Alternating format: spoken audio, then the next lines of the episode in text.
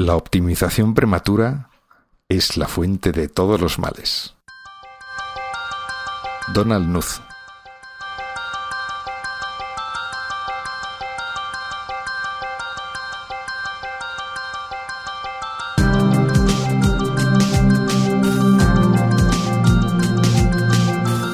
Estás escuchando We Developers, el programa hecho por desarrolladores para desarrolladores donde hablaremos de lenguajes, frameworks, herramientas, tecnología y todas las demás cosas que hacen tan apasionante el mundo del desarrollo de software.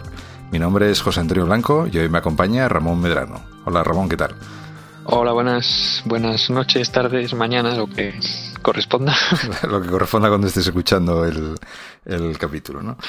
Sí. Y nada, hoy vamos a hacer una pequeña Mm, continuación del, episodio que grabamos hace un par de semanas.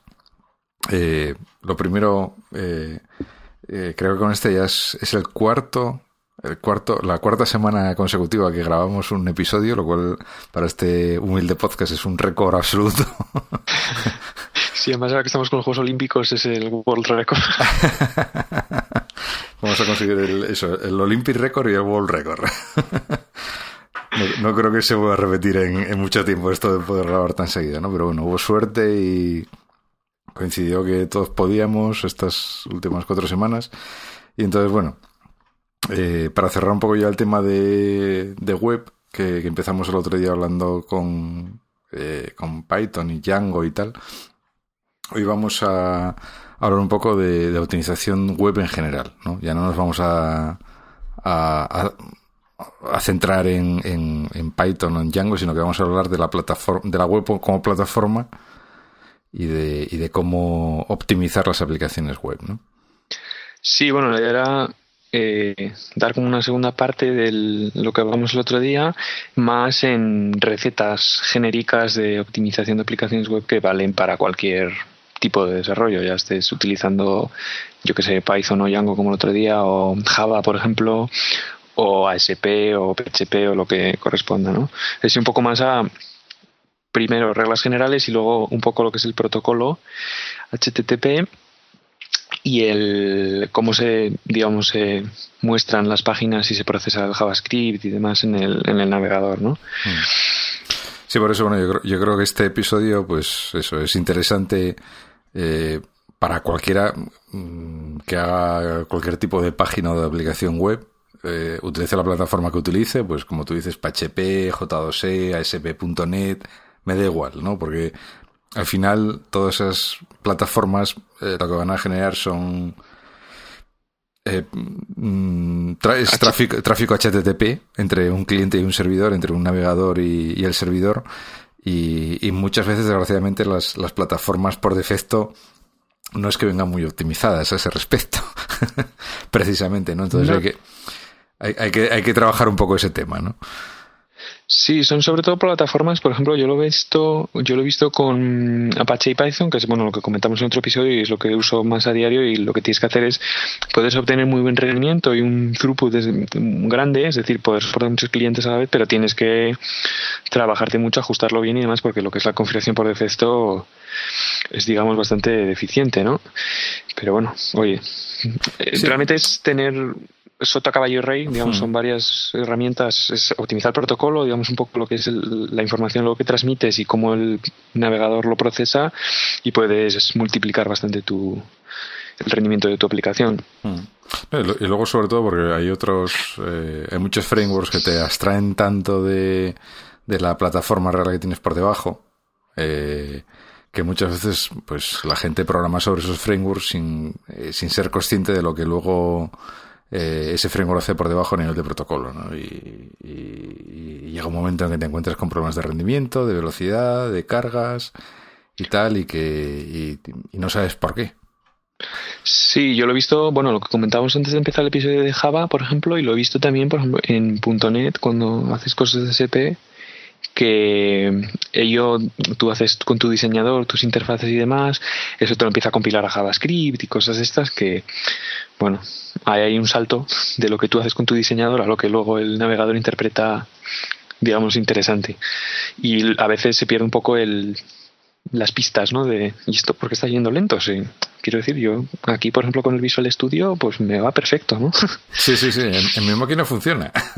Claro, sí, en mi casa funciona. Sí, en local funciona estupendamente, claro, pero...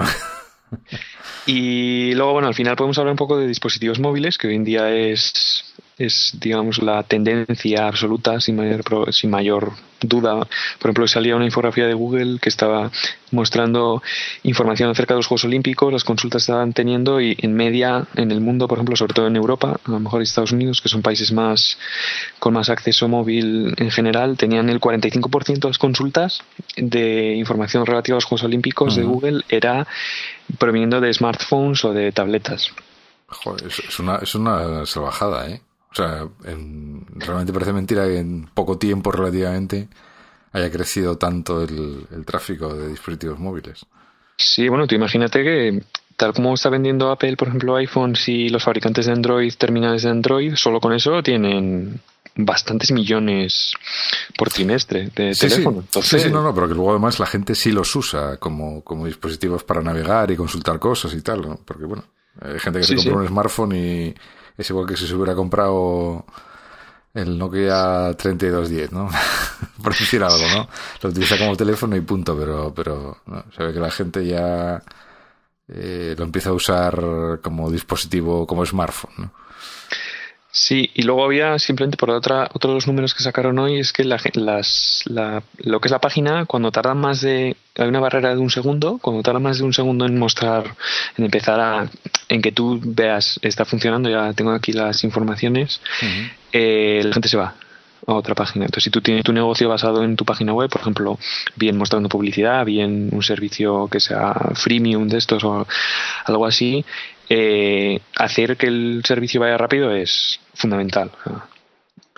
Sí, sí, claro. Sí, sí, además eso, eso me suena, ¿no? De eso de que, eh, pues alguna regla de estas de marketing online o de SEO o de algo de eso, de que si en menos de 0, tal no, tu página no muestra la información o no se carga tal o que la gente eh, pues da botón back y busca otra. donde, sí, en la página de, los decía el Urs Holze este de Google, que si ellos, su página en vez de tardar X tiempo en cargar, tardan 100 milisegundos más, perderían como 50 o 60 millones de visitas diarias. Oh, pues son unas cuantas, ¿eh? Sí, bueno, simplemente es para decir, el, digamos, para dar el peso a que las aplicaciones vayan rápidas en general. ¿eh? Quiero decir, que vamos a hablar de la web, pero realmente todo debería ir siempre lo más rápido que se pueda dentro de unos esfuerzos, digamos, de programación y de diseño aceptables. Obviamente, si quieres hacer que vaya a velocidad siempre perfecta, va a llegar un punto en el que necesitas esforzarte tanto para analizar el IPC de una cierta librería que no te está funcionando bien que te puede llevar meses, ¿no? Y luego al final no, no, tienes una ganancia tan grande.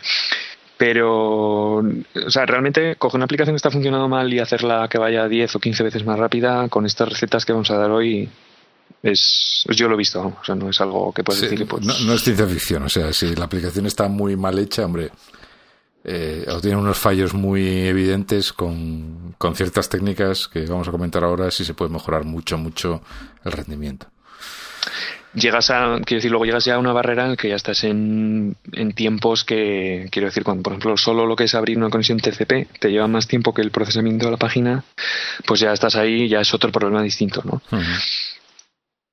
Entonces, bueno, yo creo que podemos empezar. Eh, lo primero, hablar de optimización, como estábamos diciendo, se puede optimizar cualquier cosa. Se puede optimizar una aplicación del iPhone, se puede optimizar una aplicación que tengamos nativa en nuestro escritorio de la oficina. Y hoy lo que vamos a hablar es de optimizar una aplicación web, ¿no? Entonces, yo para mí, optimizar un programa es simplemente modificarlo para que haga obviamente la misma tarea que estaba haciendo. Es decir, si es, tienes tu buscador de medallas de los Juegos Olímpicos, tiene que mostrarte la información siempre de la misma forma, igual de correcta, pero utilizando menos recursos ¿no? para, hacer, para hacer esas mismas operaciones, de forma que o bien se acaba cada unidad de trabajo, digamos, cada consulta que tienes que hacer o, o lo que corresponda en tu, o enviar un correo o lo que sea, tarda menos tiempo o bien puedes soportar muchos más clientes ¿no? a la vez. Sí, claro. Entonces, eh, luego la optimización es algo que, como dijo Jonathan en el capítulo anterior de la accesibilidad, es algo que no se puede hacer, bueno, pues yo voy a hacer mi aplicación y luego al final la optimizo, ¿no? Porque eh, hacer una aplicación óptima hay que hacerla desde el principio, es decir, desde que tú diseñas tu infraestructura, por ejemplo, de, bueno, vamos a desplegarlo de esta forma y demás, o vamos a estructurar la aplicación de una forma particular, tienes que pensar que si tú haces un diseño basado en cinco capas, por ejemplo, y luego es algo que estás teniendo mucha sobrecarga porque tienes mucho paso de mensajes, por ejemplo, o algo así. Cuando lo vayas a desplegar, si quieres cambiar todo tu diseño, es algo que tiene un coste muy alto. ¿no? Entonces, es algo que tienes que tener en cuenta desde el principio. Es decir, es una feature más del, de, tu, de tu aplicación. Es decir, tienes tus requisitos funcionales, digamos, de tiene que hacer estas cosas y demás, y luego tiene que ser accesible para que todo el mundo pueda verlo, y además tiene que ir rápido porque, porque la gente lo querrá ver en un tiempo determinado, ¿no? Sí, sí, sí, son eh, parámetros o constraints del diseño que tienes que tener en cuenta, ¿no? Eh... Luego, por supuesto, un diseño tú puedes diseñarlo de una forma que es más o menos óptima, y de cara a la implementación, bueno, pues puedes empezar haciendo prototipos, por ejemplo, y demás, que no son, no están utilizando a lo mejor algoritmos óptimos para hacer determinadas funciones. Entonces luego sí, ya al final ya puedes, pues, por ejemplo, cuando lo estás poniendo en producción y demás, ves que hay ciertas partes que no te están funcionando bien, pues ya digamos que aplicas técnicas de optimización ya ad hoc para cada, para cada punto, ¿no? Pero bueno, ya es menos, ya es algo más detallista, digamos. Bien, luego, por supuesto, eh, para optimizar hay que saber qué es lo que se está, qué es lo que se quiere optimizar, sobre todo, yo creo. O sea, no es decir, bueno, pues yo voy a coger esta aplicación y la voy a optimizar. Bueno, pero ¿qué quieres conseguir lo primero? ¿no? O sea, ¿qué necesitas? Luego, por supuesto, tienes que saber medir. Es decir, hay una regla que dice que tú no puedes optimizar nada si no lo puedes medir. Es decir, si no sabes cuánto te estás tardando y dónde estás pasando tu tiempo en generar, por ejemplo, el contenido, nunca lo vas a poder optimizar, o al menos en un tiempo razonable, porque simplemente vas a estar a ciegas. Es decir, vas a estar cambiando cosas que no tienen a lo mejor sentido, o que igual aleatoriamente le das, cambias la función que quieras y lo arreglas, ¿no? Sí, sí, sí.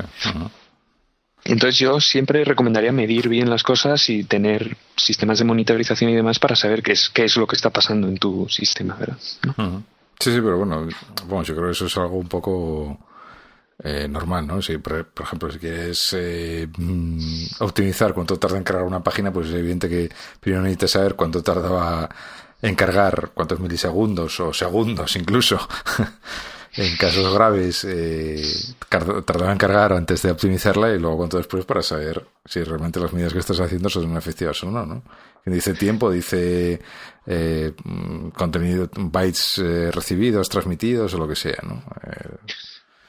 Sí, yo me refería, mm, por supuesto, lo que es la medición en general está bien, pero también hay que saber qué fases, por ejemplo, qué etapas conlleva lo que es la ejecución de algo.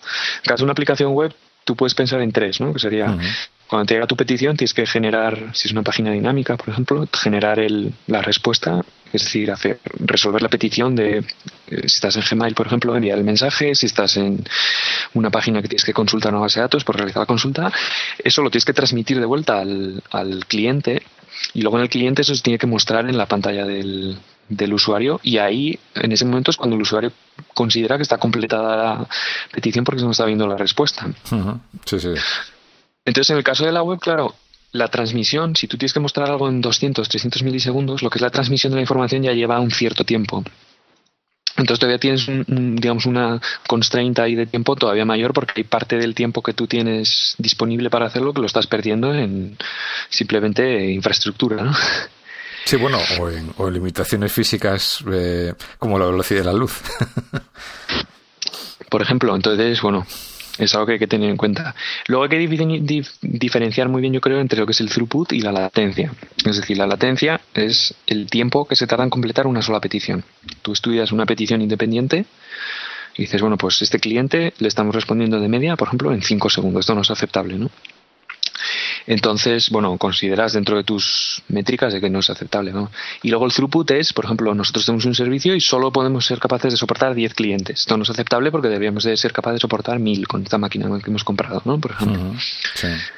Esto, hay sitios que lo llaman, por ejemplo, el throughput lo llaman escalabilidad horizontal, que es, por ejemplo, tener muchos clientes en paralelo. Normalmente es, por ejemplo, dices, voy a añadir más máquinas, ¿no?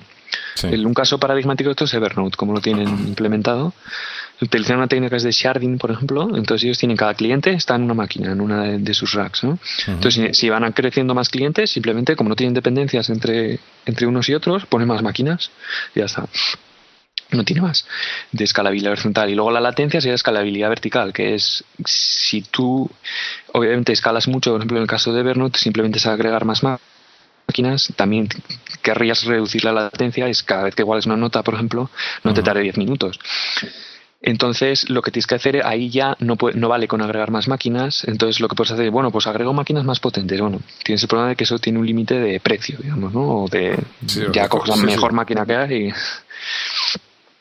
entonces ahí es cuando ya tienes que optimizar el, software y toda la pila de red y demás porque no hay más forma de, hacerlo. O servicios que tienen, por ejemplo, dependencias. Una red social, por ejemplo, en el que realmente no es tan sencillo agregar más y más y más, ¿no? Entonces, yo lo que hago para optimizar estas cosas es hacer un bucle sencillísimo, que es primero mides cómo estamos, ¿no?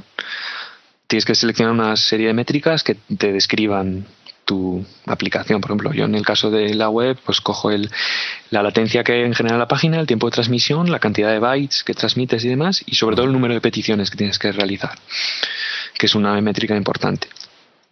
Luego tienes que analizar, es decir, vale, esto no es aceptable, pero ¿dónde, dónde es posible, quiero decir, cuál es el sitio donde me va a merecer más la pena meter mano, ¿no? Entonces, hay una ley que se llama la ley de Amdahl, que luego pondremos un enlace ahí, que te dice, básicamente, es una forma muy sencilla de calcular dónde está la ganancia, digamos, dónde, en qué función hay que meter la mano, que es la que más tiempo se está ejecutando, por ejemplo, que es donde si, si tú la optimizas y haces que vaya más rápida, es donde más se, va a notar, ¿no? El esfuerzo que has hecho. Luego, eh, solo, yo solo realizo un único cambio en el sistema, solo uno una función, cambiar un parámetro en la base de datos, eh, cambiar el parámetro del intérprete de Python, uno, ¿no? Entonces luego lo que haces es vuelvo a medir el, con una misma prueba sintética que puede tener o algo así, y entonces veo realmente este cambio qué impacto ha tenido de verdad en el sistema, ¿no? Entonces dices, joder, pues acabo de activar el, el Python, el optimizador, por ejemplo, y ahora me ha bajado 50 milisegundos el tiempo medio. Bueno, pues mira, mira qué bien. Y luego, si todavía no estamos satisfechos con cómo va el, sistema, pues podemos ir al punto uno otra vez y repetir a ver qué otras cosas se pueden ir tocando. Luego, como decía, el tema de medir es algo que no es simple, porque uno tiene que pensar dónde mides. Es decir, tú haces en el entorno de producción, ¿no? Por ejemplo, tienes tu máquina allí sirviendo a los usuarios de verdad, o sea, la máquina que está produciéndote tu salario mensual, digamos. sí, sí. Entonces, claro, medir ahí es difícil porque normalmente tiene una sobrecarga el realizar mediciones. Entonces, si tú introduces monitorizaciones muy en detalle o profilers, por ejemplo, que tienen cierta. que están generando logos grandes y demás, puedes afectar al servicio de una forma negativa que no te interesa tampoco. O incluso puede ser algo que no es accesible, tú no puedes, tener, puedes no tener acceso a ese servidor, ¿no? Ya. Hombre, recomendable siempre es tener, bueno, quizás no unas métricas muy detalladas, pero sí algo que te permite medir la calidad del servicio que estás dando. ¿No? En, en cierta forma, si, si tienes acceso a ello, claro. Sí, a ver, normalmente tienes sistemas de monitorización siempre ahí en línea. Por ejemplo, tienes un servicio muy grande. Yo, por ejemplo, tengo un panel de control que me dice si hay problemas. Eh, por ejemplo, yo tengo instalado el Sentry, que es un software que te va recolectando errores que van pasando y demás, y te va poniendo pues el tiempo medio de respuesta y demás. Pero lo mide cada, cada mucho. Claro, no, te registra, claro, no te registra el detalle exacto de cuánto tarda cada función o cuánto tarda cada petición al milisegundo, ¿no? Porque eso sería un volumen de, de, log y de registro tremendo para un, para un servidor de producción, ¿no? Que, que en realidad debería estar haciendo otras cosas. Pues eso, en Facebook, por ejemplo, tienen un sistema de monitorización que lo que hace es a cada petición que le realizas a, cuando estás cargando una página de Facebook, te añaden unas par de líneas de JavaScript que lo que hace es el navegador cuando la procesa envía un paquete de vuelta diciendo pues pues esta petición ha llegado, la hice con tal dirección IP, la hice en tal tiempo, me ha durado tanto, estamos teniendo tanta latencia y demás.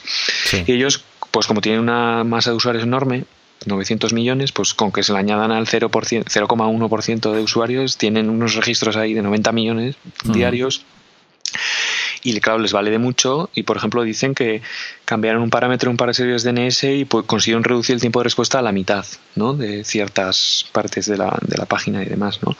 Entonces, claro, tú puedes monitorizar en producción ciertas cosas y ciertas no. Por ejemplo, yo hice una monitorización de, con un profiler de Python y por ejemplo tiré abajo el servidor propio porque el, el eh, digamos el log del, del, profiler empezó a generar gigas y gigas de información y llenó el swap, llenó la memoria todo y quedó el, Lo dejaste para allá el servidor, ¿no? Sí, bueno, lo hice al principio así un poco cuando estás aprendiendo y demás, que a veces no, no me di cuenta de que cuánta información puede generar esto, ¿no? Y sobre todo que la va guardando memoria y no la vuelca a fichero y demás. Entonces, bueno, a veces en producción hay que tener cuidado. Puedes tener entornos de pruebas también, que es por ejemplo un servidor que tienes ahí de preproducción o, un servidor de pruebas que tienes. El problema es que tienes que tener ser consciente que ese servidor tiene que representar lo que luego va a estar en producción, claro. Porque, por ejemplo, no es la primera vez que hay un servidor de pruebas que no tiene ni la misma versión del software que el servidor de producción. Sí, no, eso suele ser un problema muy habitual, ¿no? De que luego haces, eh, tienes un entorno de pruebas o de preproducción o de como lo llamen en cada sitio y, luego resulta, pues eso, que no tiene o la misma versión de base de datos o lo mismo, la misma versión del servidor web o del servidor de aplicaciones o de lo que sea, ¿no? Entonces esto, bueno, pues las pruebas que haga aquí, pues bueno, luego cuando llega a producción, eh, funcionará o no. Claro, por ejemplo, sobre todo también yo veo que una base de datos, por ejemplo, ponte MySQL, ¿no? Con una diferencia, con una cantidad distinta de datos, se comporta de una forma muy distinta porque ella es inteligente para saber optimizar unas consultas de una forma de otra, ¿no? Entonces, claro, tampoco lo que no puedes hacer es tener, por ejemplo, dos veces Facebook, ¿no? Uno para probar y otro. no, y además está claro que, en muchos servicios por muy bien, por muy muchas pruebas que hagas, eh, no vas a tener el mismo volumen eh, de peticiones o de datos o de usuarios o lo que quieras en, como vas a tener en producción, ¿no? Por mucho que lo simules. No, no, no, o sea, eso no, nunca lo vas a tener. Hombre, luego por lo que puedes tener es un tercer entorno que yo llamo, o sea, realmente es un entorno de pruebas, pero un entorno más sintético, ¿no? Es en el que está hecho específicamente para simular, es como un benchmark, por ejemplo, de estos sintéticos o algo así, mm. que es un poco para simular exactamente qué es lo que se está haciendo en producción a una escala más pequeña, ¿no? Entonces, tú ahí ya puedes tunear ciertas cosas, digamos que ya le pones la base de datos con algo, coges y cargas con, algún programa que haya información aleatoria con este tipo de distribución estadísticas y demás que me simulan muy bien la base de datos grande que tengo en producción y méteme aquí un par de teras, por ejemplo, ¿no? Mm. Entonces tú ya más o menos puedes orientar las pruebas a ciertas cosas, pero bueno, hay que, hay que tener cuidado de que bueno, se trata de una simulación y ya el hecho de, hacerla ya tienes que hacer un análisis bastante bueno del entorno de producción y demás, entonces no es no es algo tampoco trivial de por sí. Mm. Sí, bueno, mm, eso te permitirá, o sea, este tipo de pruebas sintéticas o pues también puedes hacer pruebas de carga contra un servidor o lo que sea, eh, para ver hasta, hasta dónde llega, hasta qué límite llega, para tener una idea más o menos de, de si tienes que eh, optimizar algo más en tu código también o no, por, por si crees que los límites a los que llegan no son suficientes. ¿no? Sí, luego también hay que decir una cosa, que yo, por ejemplo, donde más tiempo siempre he ganado han sido las cosas más triviales, que es, por ejemplo, un algoritmo que va lento, cambiarlo por un algoritmo que sea más óptimo, por ejemplo, sin hacer cosas virgueras de ponerlo en C, por ejemplo, algo así, tienes una ganancia muy grande y luego cosas tan triviales como, por ejemplo, no te bajes tres versiones de jQuery a la vez, simplemente con una te vale, que son cosas que realmente no necesitas algo tan sofisticado como esto, simplemente es mirar, a ver, es poner el Chrome, por ejemplo, darle al F12 y te pone ahí las los recursos que se está descargando y demás, y eso lo ves, y puedes reducir a la mitad rápidamente el tiempo, ¿no? Entonces, esto es un poco ya más para problemas más finos. Luego, eh, si quieres, podemos ir revisando cada fase de la generación de una página web y ya ver recetas ya en detalle, o sea, cosas que se pueden hacer, ¿no? Más sí, sí. Sí, entonces empezamos con, con, lo que es generar la, la, generar la página en el, en el servidor, ¿no? Sea ahí ya dependes un poco de la tecnología que estés utilizando en el servidor para hacer la generación. Sí, ahí lo hablamos un poco con el capítulo de Django y demás. Ahí yo creo que nos vamos a meter un poco menos porque depende mucho del framework, por ejemplo, de desarrollo que estés utilizando y demás, cómo ajustarlo y eso. Y eso es súper dependiente de, pues, por ejemplo, si estás utilizando J2E, si estás utilizando Python, si quieres hacerlo con C++, por ejemplo, no sé. Depende mucho de lo que, de lo que tú estés haciendo. Generalmente yo he encontrado que, por ejemplo, el acceder a una base de datos siempre es lo que más tiempo suele tiende a llevar. Y luego que muchas veces las cosas van lentas porque no se están, no se están utilizando las tecnologías apropiadas al problema, por ejemplo. Hay gente que es súper defensora de las bases de datos no SQL hoy en día. Yo creo que resuelven ciertos problemas y hay otros problemas que no. Hay gente, por ejemplo, que está utilizando para hacer aplicaciones de mapas, en lugar de, utilizar una aplicación de base de datos de GIS, por ejemplo, que es de un Geographical Information Service, que están optimizadas para calcular coordenadas y demás, por ejemplo, están utilizando base de datos SQL, un MySQL o algo de esto, que claro, hay que hacer cruces de tablas un poco peculiares y demás y no tiende a ser a lo mejor un poco no, no lo óptimo para esa base de datos, ¿no? Sí, bueno, además, en esos sistemas como empieces ya con cálculos de coordenadas y de... Eh, tiene unas fórmulas muy divertidas, vamos. lo tuve que mirar una vez para... Eh, no me acuerdo, algo de un tema de una aplicación móvil que utilizaba mapas para calcular distancias y cosas de esas y y es muy divertida la hacer intentar utilizar una base de datos SQL para hacer ese tipo de cosas. Aprendes astronomía. sí, quiero decirte, una, una, una cosa tan, esto es un poco off topic, pero bueno, una cosa tan, tan aparentemente inocua como eh, eh, tú tienes pues una base de datos relacionar con, con puntos eh, geográficos de longitud y latitud, ¿vale? Y entonces tú quieres hacer una consulta que se ha dado un punto, dime los puntos que están en un radio de 10 kilómetros. Bueno, pues eso que parece simple no, no es tan simple en realidad. Y en una, y una base de datos eh, relacional menos. En una GIS no lo sé, pero en una SQL, mmm, bueno, tienes que hacer ahí oh, trucos y más trucos de optimización. Sí, luego que bueno, pues llegar a un momento en el que el modelo simplemente no te vale y, va, va, o sea, te estás pegando contra una pared, ¿no? Luego, mucha gente que, por ejemplo, decide, pues yo voy a utilizar Ruby en Rails, porque sí, o sea, porque es lo que sé hacer, lo que va a venir, y luego a lo mejor pues estás utilizando módulos o alguna historia que no, que no, que no escala, por ejemplo, hasta cierto punto y ya está. Y aquí podríamos seguir pues toda la noche, ¿no? Con la cantidad de tecnologías que hay. Sí, Pero bueno, hoy, en día están, hoy en día sería Node.js, por ejemplo. Voy a utilizar Node.js para todo y y bueno, claro, eso te resuelve ciertos problemas que te lo resuelve muy bien. Es como los bases de datos mm. no SQL que para ciertas, para un almacenamiento key value, por ejemplo, es, espectacular. pero para otras cosas, pues ya no. sí, sí, sí. Quiero decirte que hay gente que que mm, es que no me acuerdo cómo es el refrán. Eh, no sé, a mí me da clavo y eh, con un martillo en la mano todo parecen clavos, eso. Eso.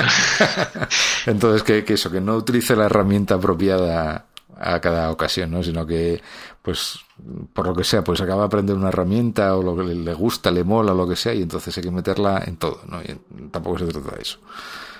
Y luego, bueno, que no hay regla de oro de, pues hay que utilizar siempre tal. Tú puedes tener tu aplicación, que tengas una base de datos de GIS para tus coordenadas, luego tienes otra SQL para tus usuarios, y luego tienes la mitad escrito en Java porque tienes unos módulos súper especiales para Java que te son súper óptimos, y luego pues tienes una parte escrita en Ruby porque te merece la pena, ¿no? Y realmente, si todo se puede comunicar más o menos bien, pues para adelante. Yo soy defensor de eso. sí, sí. Eh, luego, en el servidor, ¿qué se puede hacer? Bueno, si dejamos un poco en cuenta, si, o sea, si nos olvidamos del framework, ¿no? Bueno, lo primero que se puede hacer es poner cachés por todos lados. La caché es como el, el comodín de la llamada, ¿no? O sea, tú si ves que te va lento y tal, metes en una caché y a ver qué pasa, ¿no? eh, sí, que también es lo que pasa siempre, de, bueno, pues metemos una caché cuando realmente si tienes una página que te tarda 10 segundos en generar ahí, por mucha caché que metas, mala, o sea, la vas a, a almacenar ahí 5 minutillos y ah, dentro de 5 minutos va a venir alguien y le va a durar 10 segundos en generar, ¿no? Entonces, bueno, para el servidor yo he visto dos soluciones que son un poco las más, las que mejor me han funcionado, que es Memcache Es una caché de memoria que es distribuida, es muy rápida, puedes acceder prácticamente desde cualquier lenguaje y demás. Y luego además se integra con frameworks como Django, por ejemplo. Tú le dices, aquí está el memcache y él ya empieza a cachear, pues consultas al cachea de todo. Consultas a la base de datos, resultados, partes de vistas que ha generado y demás. Sí, memcache sería como una caché interna, ¿no? Para la, para la aplicación. ¿No? Sí, eh, es, lo que, es lo que tú dices, que yo hago una consulta a la base de datos muy costosa, eh, la hago una vez y luego pues la almaceno en la caché y las siguientes peticiones que fueran a utilizar esa consulta tirarían desde la caché en vez de volver a hacérsela a la base de datos. Sí, tú imaginas que tienes que hacer una consulta de una información que tienes que mostrar 10 veces, ¿no? Yo qué sé, la URL del avatar de un usuario de tu red social. Y tienes que poner 10 veces porque tiene 10 cosas, 10 tweets en tu página, ¿no? En lugar de hacer 10 veces la consulta, consultas una vez, eso te queda en tu caché y luego ya tiras de ahí para lo que es generar una vez la página, ¿no? Sí. Eh, otra opción que hay es Redis, por ejemplo, es un almacenamiento key value que es, también súper rápido y demás. Yo lo utilizo más como cola de tareas. Por ejemplo, cuando te hace una petición y tienes que arrancar una tarea de fondo que quede ahí, pues metes una entrada aquí en Redis que está en memoria y demás y suele funcionar bastante bien. Sí, la, digamos que es... Sí, o sea, no lo he utilizado nunca, pero creo que la principal ventaja de Redis es que siempre mantiene eh, el, almacén, el almacén key value en memoria, ¿no? Con lo cual se supone que siempre es muy rápido el acceso eh, cualquier consulta que tengas que hacer a, esa, ese almacén siempre es súper rápida, ¿no? Sí, la gracia de Memcache y de Redis es que están siempre en memoria. Entonces, si, mm. si, si, tienes que ir al disco, ah, claro, hay que tener en cuenta una cosa, las, que es la jerarquía de memoria del ordenador. Está, los registros es instantáneo, la caché de nivel 1 y nivel 2 ya es nanosegundos. Luego está la memoria, que puedes tener para un acceso a memoria yo que sé, 50, 60 ciclos la CPU parada. Y luego ya está el disco duro que puede estar mil millones de ciclos parado para hacer una consulta o para leer un sector de disco y demás, ¿no? Entonces, esto, quiero decir, es para que te des cuenta que hay, yo que sé, seis órdenes de magnitud entre tener algo en memoria y tenerlo en disco. Entonces, todos estos cachés de Memcache, Redis y demás siempre lo guardan en memoria porque realmente si, te, si llegas a tener que ir al disco, ya o sea, ya has perdido ahí toda la, toda, toda la velocidad que te puede dar, ¿no? Eh, bueno, lo, lo, puedes poner para que utilice, por ejemplo, colas de tareas y demás que las haga en el sistema de ficheros, ¿no? Pero ya es más, no sé, un poco perder la potencia, ¿no? Que tienen estos, estos mecanismos de caché. Luego hay otros tipos de caché que sí que comentamos el otro día, por ejemplo, que son los cachés de frontend, ¿no? Que es, digamos que es como un proxy, pero en el servidor, ¿no? Entonces tú tienes tu servidor web que está escuchando en un, normalmente escucha en el puerto 80 el servidor web, eso es en general. Entonces, en lugar de poner el servidor web a escuchar en ese puerto 80, pones este proxy y luego e, este, entonces los clientes se hacen, hacen tus peticiones al proxy este de frontend, el caché frontend, y este a su vez hará las peticiones al servidor web después, ¿no? Entonces, por ejemplo, esto, este elemento es Varnish, es un caché que lo que hace es transparente, ¿no? Entonces, el cliente le hace petición a Varnish, Varnish dice, bueno, esto no lo tengo yo en mi caché, lo pide al, servidor web, este lo genera, bueno, hace todas las operaciones que tenga que hacer y se la devuelve a Varnish. Entonces, a su vez, Varnish se la queda cacheada esa página, la página, digamos, el HTML o el recurso que sea tal cual, se la queda cacheada en memoria y se la devuelve al cliente. Entonces, cuando viene otro cliente, le pregunta a Varnish por esa página, ya directamente la responde sin que el servidor web se haya, haya recibido una petición alguna. Esto es transparente y funciona con cualquier servidor web, con cualquier framework, con cualquier base de datos, con cualquier cosa. Sí, bueno, en este caso hay que tener en cuenta que cuando ya la tiene cacheada, eh, es lo que, tú, lo que tú dices, ¿no? Que si llega otra petición que ya tiene cacheada, la devuelve directamente de esa caché y la, digamos, la aplicación no se entera de que ha llegado esa petición. Porque ya lo responde la caché directamente. Entonces, bueno, también es algo a tener en cuenta, que, puede que no recibas, si utilizas una caché de estas de frontend, que ya te vuelven el resultado generado completamente, eh, que puede que tu aplicación no se entre de todas las peticiones que, que, le llegan, que llegan realmente al servidor, ¿no? Efectivamente, entonces, claro, si estás haciendo, por ejemplo, estadísticas y demás, esas, la única forma de hacerlas bien, bien fiables es en el cliente, y ni siquiera porque te puede fallar la, comunicación de lo que es la que ha habido el Google Analytics, por ejemplo, de que te hace una petición al servidor para registrar que se ha visitado. ¿no? bueno, luego está la gran pregunta de las cachés, que es ¿hasta cuándo? Cachés al final son, es como si decíamos antes que son herramientas sota caballo las cachés son la sota, ¿no? Con todas las connotaciones que lleva a ser la sota. Y en el sentido de que tú puedes poner cachés donde quieras y cuantas quieras. Yo, por ejemplo, ahora mismo tengo tres caches. Tengo implementadas en mi página, en mi servicio web. Tengo Memcache para Django, para que él haga sus historias ahí. Redis como cora de tareas, no es una caché general. Y luego tengo Varnish implementado, ¿no? Y luego en el cliente, el navegador, tiene su propia caché. Sí, sí, pero bueno, me refería con hasta cuándo, me refiero hasta cuándo cacheas, ¿no? Porque la caché al ah. final, la, caché al final es un compromiso entre optimización de, de la optimización de la caché, pero el, el devolver información que no es eh, la última de la última, claro, porque cuando devuelves algo a una caché ya no es lo último, a lo mejor ya no es lo último de lo último, ¿no? Entonces, si cacheas durante mucho tiempo, corres el riesgo de devolver información desactualizada, ¿no? hombre, esto depende de la aplicación en la que estés desarrollando. Por ejemplo, si estás utilizando una aplicación tipo Twitter y demás, tienes un problema que eso es, tiene que ser en tiempo real. O sea, básicamente puedes tener, poner una caché de, en orden de minutos, ¿no? Luego, por ejemplo, yo lo que tengo es Memcache, la tengo puesta con una expiración de caché, digamos, de unos 5 minutos. Es decir, que realmente para consultar información de la página web, pues aunque sea 5 minutos atrasada en el tiempo, no hay mayor problema. de expiración de caché. Y así todos son números grandes esto, ¿eh? Quiero decir, son tú date cuenta que eh, con esto podrías estar respondiendo peticiones que son antiguas unos 15 minutos de están mostrando información que es, de hace 15 minutos. Entonces depende un poco de, tu servicio, de qué estás que estás, que estás mostrando, ¿no? Si tienes un servicio en tiempo real. Por ejemplo, el Google Docs que estamos usando ahora para seguir el episodio no te siente poner ninguna caché porque cada vez que muevo el cursor en tu pantalla estará apareciendo que se está moviendo mi cursor. Entonces, si ahí el servidor tuviera una caché, yo estaría viendo tu cursor de hace 10 minutos. Sí, sí, que no tendría mucho sentido, desde luego. Claro, entonces, hombre, hay que ver. claro, esto depende mucho, son recetas genéricas para saber dónde hay que aplicarlas y más, pero hay que aplicarlas con la cautela de, decir, bueno, pues aquí tiene sentido y aquí no, ¿no?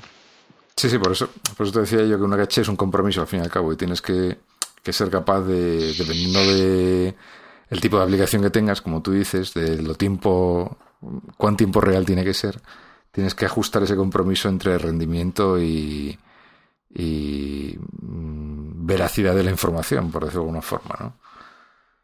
Sí, y luego, bueno, por ejemplo, puedes tener, si volvemos un poco al storage, a las bases de datos y demás, puedes tener bases de datos lo que en Amazon llaman lo de eventually consistent, ¿no?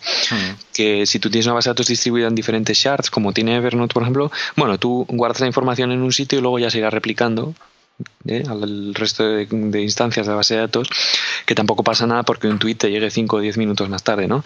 Entonces, en lugar de usar caches, lo que estás utilizando es tu diseño de, la, de tu almacenamiento bueno, tiene menos bloqueos y demás, pero con el compromiso de que, pues, oye, si alguien publica un tweet, posiblemente a lo mejor tardas 5 o 10 minutos en recibirlo. Sí, bueno, yo, yo lo que he leído, eh, al final, bueno, mucha gente empezó usando ese tipo de bases de datos y luego casi todos las han terminado abandonando, porque, eh, por lo que he leído, ¿eh? En general, en servicios grandes, pues lo que tú decías, tipo Facebook o ese tipo de cosas, que bueno, de hecho creo que ellos habían hecho una implementación, ¿no? Mm, de una base de datos de ese estilo. No sé ellos si habían hecho quizás. Cassandra, Cassandra. Y, al final ni siquiera la utilizaron. o sea, la implementaron, pero no, creo que no, o no sé si la están utilizando o no. Cassandra es una pena porque es, una base de datos que yo probé para resolver uno de los problemas que teníamos, que era hacer un Key Value Store que recibiera miles de millones de inserciones por año. Entonces Cassandra te prometía mucho, porque era, joder, tú pones ahí un, clúster de Cassandra, entonces si te quedas sin espacio o no te escala bien, añades otro nodo más y él automáticamente se empieza a... No tienes que hacer nada, básicamente tienes que iniciar el daemon de Cassandra y él ya se arregla. Es como, no sé, a mí me pareció estos habrán resuelto los problemas de la humanidad, porque es quiero decir... Escalabilidad infinita, ¿no? O sea, voy poniendo nodos y... y Empiezas a poner nodos, claro. Y es como, bueno, yo lo probé. Entonces tenía el problema este de la eventually consistency y mm, luego realmente tampoco escalaba tan fácilmente. ¿eh? Mm. O sea, era sí que estaba muy bien para ciertas cosas. Era, realmente Cassandra es como Bigtable. La implementación está de Google un poco más sencilla. Creo que no tenía versiones, por ejemplo, o algo así. Había alguna diferencia, ¿no? Y es una pena porque yo creo que sí podía haber funcionado bien, pero luego Facebook me parece que lo dejó de utilizar. Lo utilizó para cierta componente de sus búsquedas y más y luego lo, lo tiró. Twitter lo implementaron algo y también lo quitaron. creo que, yo no sé si fue Twitter el caso que leí yo, porque yo recuerdo haber leído un artículo además de, bueno, con, con bastante detalle de, de algunos de estos grandes servicios que habían implementado una base de datos Eventually consisten de estas, no sé si a Cassandra u otra, y al final eh, los inconvenientes eh, acababan superando los beneficios de, de esa supuesta escalabilidad, ¿no? Y, al final acabaron volviendo a un, a un esquema más eh, eh, key value normal, con basado en una base de datos normal, ¿no? Sí, bueno, date cuenta que el núcleo de Twitter, por ejemplo, que es como, yo lo, siempre lo pongo un poco un paradigma porque es el servicio más en tiempo real que, quiero decir, en volumen que, que conozco y que uso y es el, el, tema que están utilizando Ruby on Rails, por ejemplo, si no me equivoco, y, y MySQL. O sea, son tecnologías que son no es nada, no es ciencia de cohetes, como dicen los americanos, ¿no?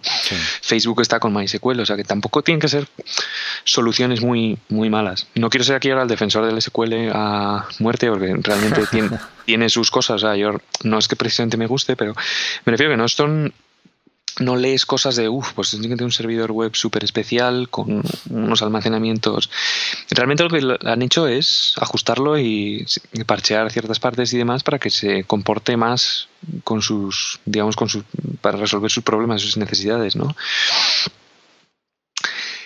Eh, y eso, por ejemplo, Twitter tiene una implementación que es el Tweet Cache, que lo sacaron como la semana pasada así de código abierto, que es una modificación de Memcache que tienen como 3 trillones americanos de consultas por día a esa caché. Joder. trillones, trillones americanos. miles, de millones. Serían billones nuestros. Billones, sí. Pues serían. Un, billón son mil millones de aquí. O sea, un billón americano son mil millones, estos son trillones, son billones, billones. O sea, los, o sea, millón de millones, ¿no? Al día. O sea, que es una caché, una señora caché. Y lo tiene implementado, es simplemente un memcache, supongo que sea, no he mirado en detalle qué parche lleva, pero vamos, básicamente es lo mismo. Entonces, cada vez que arrancas memcache en distintas máquinas, se conectan unas con las otras, estilo Cassandra, y empiezan a compartir información, ¿no? digamos, en la caché. Y eso lo han montado en Twitter y lo precisamente lo han sacado esta semana o la semana pasada, hicieron un anuncio de que lo iban a hacer de código abierto y demás. Entonces, bueno, es algo que se puede echar un vistazo también a ver cómo lo hacen, cómo lo hace esta gente que necesita una escalabilidad demencial, ¿no? O sea, es... Bueno, también aclaremos una cosa, o sea, ese tipo de eh, servicio, o sea, no todo el mundo tiene esas necesidades tampoco. ¿no?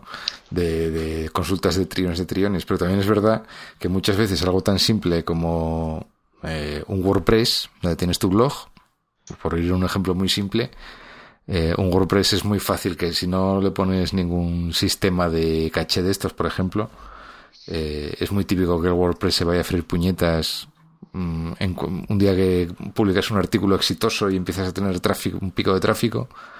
Es muy típico el caso del WordPress que se cae. Porque, porque el PHP dice hasta aquí llegue. Sí, yo lo he estado haciendo pues hace como un mes o así con la página de Google Asturias que está basada en WordPress.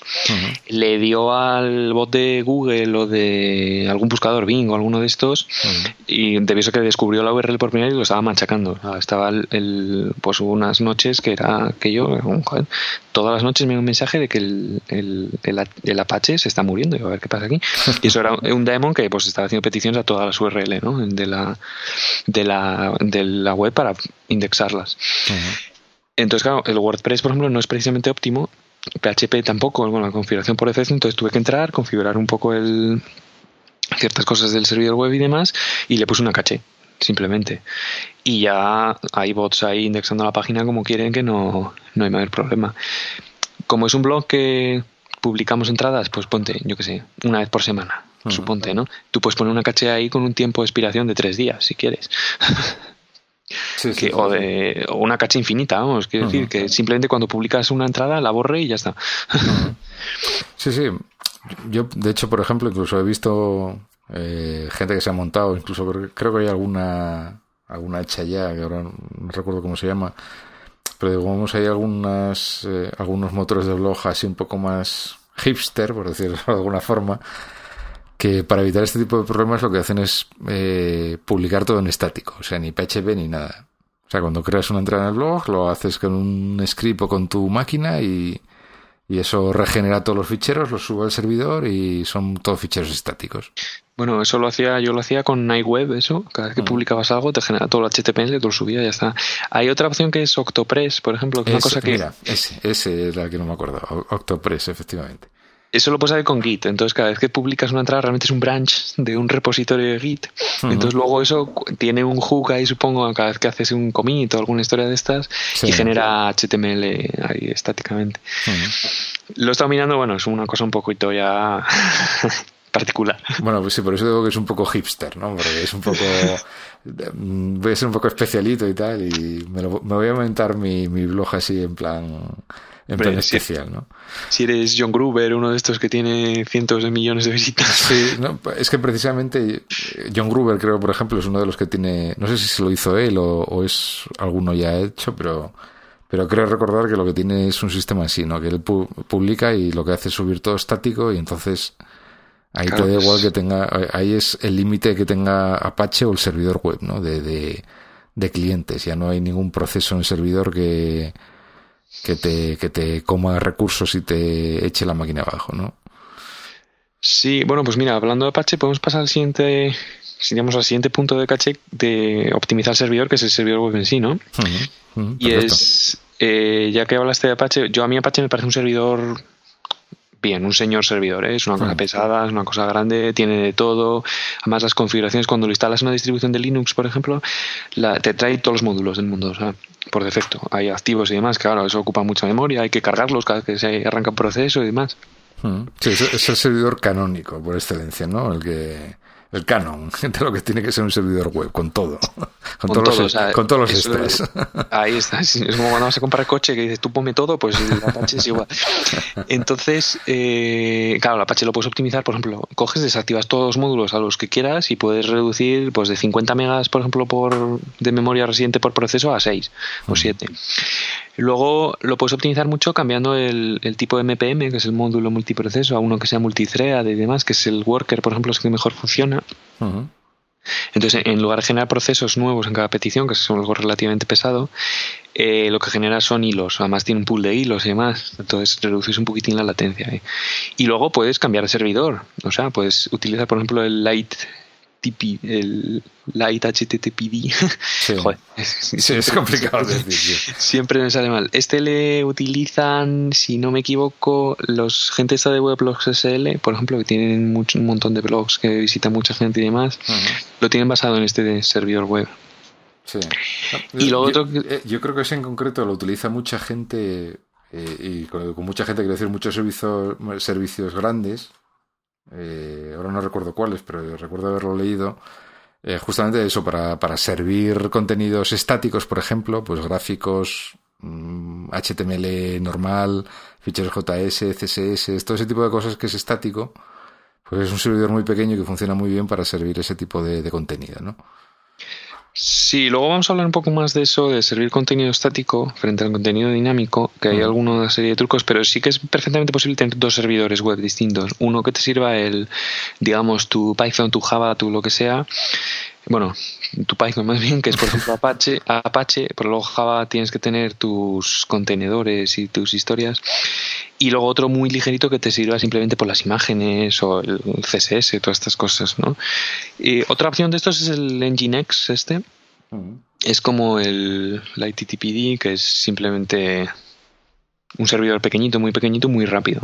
Yo de estos tipos de servidores son los que más conozco, que más he visto yo por ahí. Seguro que hay alguno más.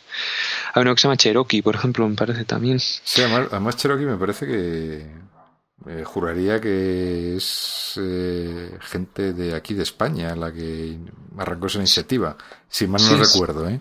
Sí, sí, es español. Lo que no sé es hasta qué punto es algo que se utilice hmm. más en producción. Sé, sé, que es una derivación de Apache, o sea, es un Apache eh, súper optimizado, ¿no? Para ese tema de velocidad y tal.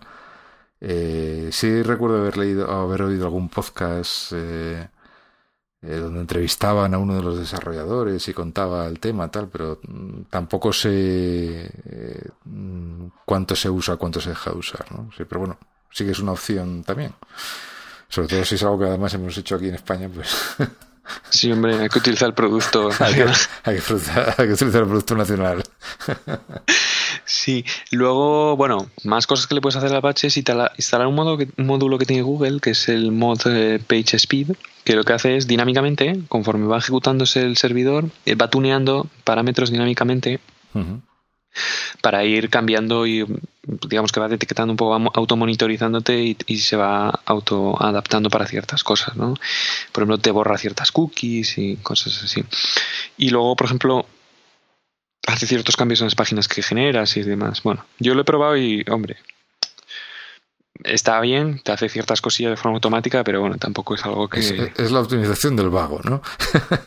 Tú lo pones ahí y bueno, ya hará algo. Yo lo puse ahí, sí que ganas algo, por ejemplo, cuando te borra cookies y demás, que te reduce un poco las cabeceras y estas cosas, pero bueno, tampoco, es eso una, una joya. Es más bien lo del Page Speed, es más yo lo utilizo más en la, como una extensión del navegador que le das y te analiza con ciertas directivas dónde la página está siendo lenta y demás, y eso sí que ayuda un poco a dirigir qué es lo que tienes que hacer. ¿no? Hay otra herramienta de estas que es el Yahoo Y Slow, eh, Y Slow en escrito, eh, que es lo mismo, es una extensión, por ejemplo, para, en este caso para el Firebug, que la instalas y te hace un análisis de ciertas directivas que tiene más y te hace recomendaciones de dónde tienes que, que empezar a, optimizar, ¿no? Sí. Son herramientas realmente útiles ¿eh? en el caso de querer optimizar una página web. Luego, otro servidor interesante, este es específico para Python, para aplicaciones Whisky, es Tornado. Es una cosa que inventaron en FriendFeed y que ahora, bueno, es de Facebook, si no me equivoco. Y es un servidor sin bloqueos, es decir, un servidor multihilo para Python que no tiene, no tiene dependencias entre los hilos. Entonces, para servir las peticiones suele proporcionar bastante, bastante paralelismo. Es decir, sueles generar, si necesitas un servicio con mucho throughput, por ejemplo, que necesitas tener muchísimos clientes en paralelo mm. y tampoco tienes tanta latencia por cliente, por ejemplo, es una opción a mirar. Te casas un poco con el Python, por ejemplo. Si tienes una infraestructura que no que no vas a utilizar Python o aplicaciones de estas Whisky, pues no, no te no da lugar, vamos. Pero bueno, sí, sí, normal. Luego el servidor web hay que configurar el CGI. El CGI es la interfaz, es el Common Gateway Interface, si no me equivoco. Es el interfaz que hay entre el servidor web. Es decir, a ti te llega una petición en HTTP con ciertas cabeceras y como sabe el PHP o el Python o el Java que hay ciertos parámetros en la URL y cosas de esas, ¿no? Bueno, pues el CGI es la interfaz que existe entre el servidor web y, digamos, el, la aplicación, el programa que genera las páginas, que puede ser, pues, PHP, Python y demás. Y esto es un estándar, o sea, un estándar es algo tan sencillo como establecer variables de entornos y sacar, digamos, hacer un fork de un proceso nuevo, ¿no? Es algo que sea precisamente espectacular. a, mí, de hecho, siempre me pareció eh, tremendamente chapucero, no sé cómo decirlo, porque es, eh, o sea, el sistema, el, el CGI puro y duro es horrendo lo que hace, ¿no? Sí, sí, es establecer variables de entorno de las de que se ponen en el shell del sí, de export no sé qué. Sí, sí, sí, o sea, crea, crea un shell, eso, exporta eh, lo que viene en la petición, lo mete como variables de entorno y dentro de ese shell lanza un proceso que puede ser PHP, por ejemplo, y PHP pues entonces coge esas variables, hace lo que tenga que hacer el PHP, escribe la salida estándar que estará redirigida al, a la entrada de habrá un pipe de vuelta al proceso inicial y eso es lo que te devuelve, ¿no? O sea, básicamente El, CGI, normal y corriente es eso. Sí, luego están todas estas cosas del whisky, todas estas cosas, todas estas, digamos, frameworks, lo que hacen es simplemente parsear todas estas variables de entorno y ya está. Punto. Y te lo ponen, bueno, pues bonito con variables de request, punto, lo que quieras, ¿no? y ya está. Pero a mí básicamente me parece un poco chapucero porque es, primero, es feo. Segundo, es inseguro. Yo creo que estar estableciendo variables de entorno tiene que haber programas de seguridad y seguro. Y es eh, ineficiente porque tienes que estar cada vez que quieres hacer una petición CGI sacando, haciendo un fork de un proceso que, bueno, no tiene por qué ser algo barato. Entonces, pues, se pueden utilizar módulos, por ejemplo, FastCGI. FastCGI es un estándar nuevo que intenta optimizar esto ¿Mm? Por ejemplo, si instalas PHP en un servidor Internet Information Services de Windows, puedes utilizar FastCGI y va notablemente más rápido. Y luego en el caso de usar Python, ya por cerrar un poco lo de Apache, es mejor utilizar el mod Whisky, como ya dijimos, que el mod Python, que son módulos de Apache, en el caso de querer eh, hacer aplicaciones de este tipo, por, porque es notablemente más rápido y consume menos memoria, es algo más estable y demás, ¿no? Sí, sí, sí. Sí, bueno, aquí digamos la diferencia ya sea PHP, Python o lo que sea, pues supongo que la, diferencia será, pues, entre cada vez que diga una petición de estas de Python o de PHP, tener que arrancar un proceso y matarlo, a tener, eh, pues, un pool de procesos a lo mejor a los que puedes ya, que ya tienes arrancados y a los que puedes ir redirigiendo peticiones, ¿no? Sí, o sea, realmente es ir un poco a integrar más cosas en el propio servidor, ¿no? Que tiene, tiene, o sea, yo lo de CGI, por ejemplo, yo me acuerdo, joder, me acuerdo en la carrera de en Gijón cuando íbamos a hacer las prácticas y demás, una nos tocó de CGI y nos mandaba hacer un programa en, no me acuerdo si era en Perl o en C++, en C++, Pero que era hacer el. O sea, tú recibías lo que eran las, las variables en torno al CGI y las tenías que parsear todas y devolver una respuesta, ¿no? Sí, sí. Y, era aquello, o sea, lo peor de lo peor, de feo, feo, feo, ¿eh? Sí, sí, vamos. O sea, por CGI podrías hacer aplicaciones web en BrainFuck, si quisieras. Sí, sí, sí. O sea, realmente mientras seas capaz de releer el emb del. No, Sí, sí, sí. Mientras seas capaz de, de coger variables de entorno y, emitir algo por la salida estándar, ya está, no necesitas más. No necesitas más. Sí, sí.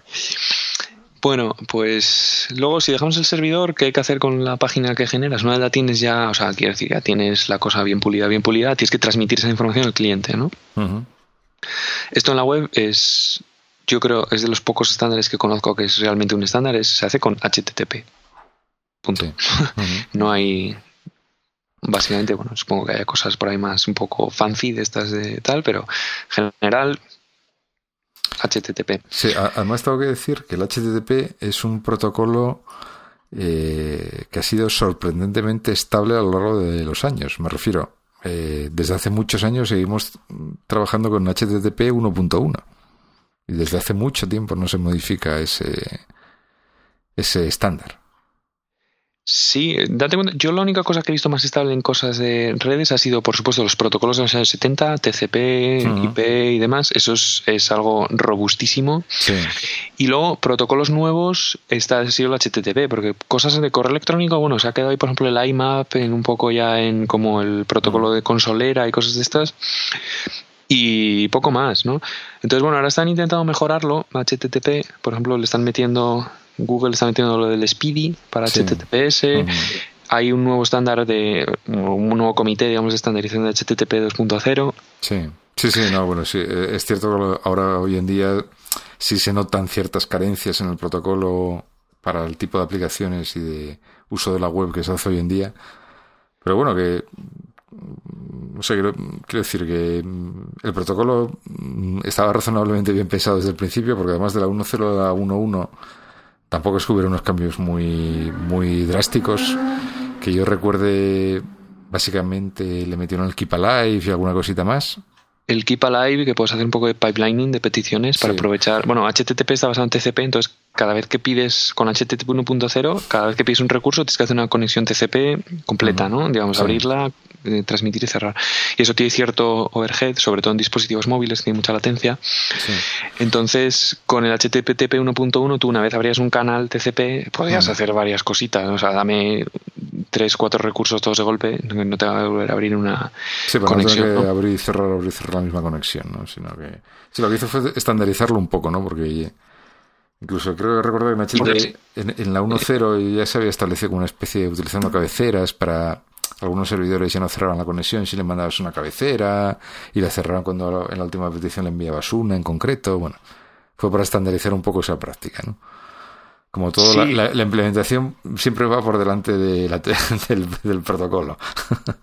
Bueno, pero si te das cuenta, los estándares que han funcionado han sido los que han derivado de una implementación que se haya extendido. Todos los estándares que han venido del comité siempre han sido un mm. fail. Sí, sí, eso desde luego, sin duda. Y nada más que, por ejemplo, el protocolo OSI de redes y demás, al final todo siempre ha fracasado.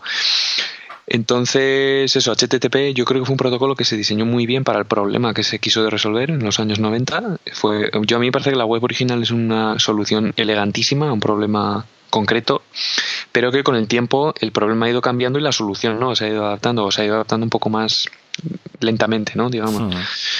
Entonces, bueno, sí que, como bien dices, yo creo que tiene ciertas carencias el protocolo, no tantas ahora con HTTP 1.1 realmente, no sé, ahora con las redes que son tan, por ejemplo, tan sofisticadas, ya tenemos redes de fibra en casa y demás, son súper estables y fiables. Por ejemplo, yo creo que igual se podría hacer un protocolo HTTP basado en, en UDP, pero claro, eso tiene las implicaciones de que toda la recuperación de files y demás la tienes que dejar a la aplicación y demás, entonces bueno, mm, eso es lo que habría que estudiar más en detalle, ¿no?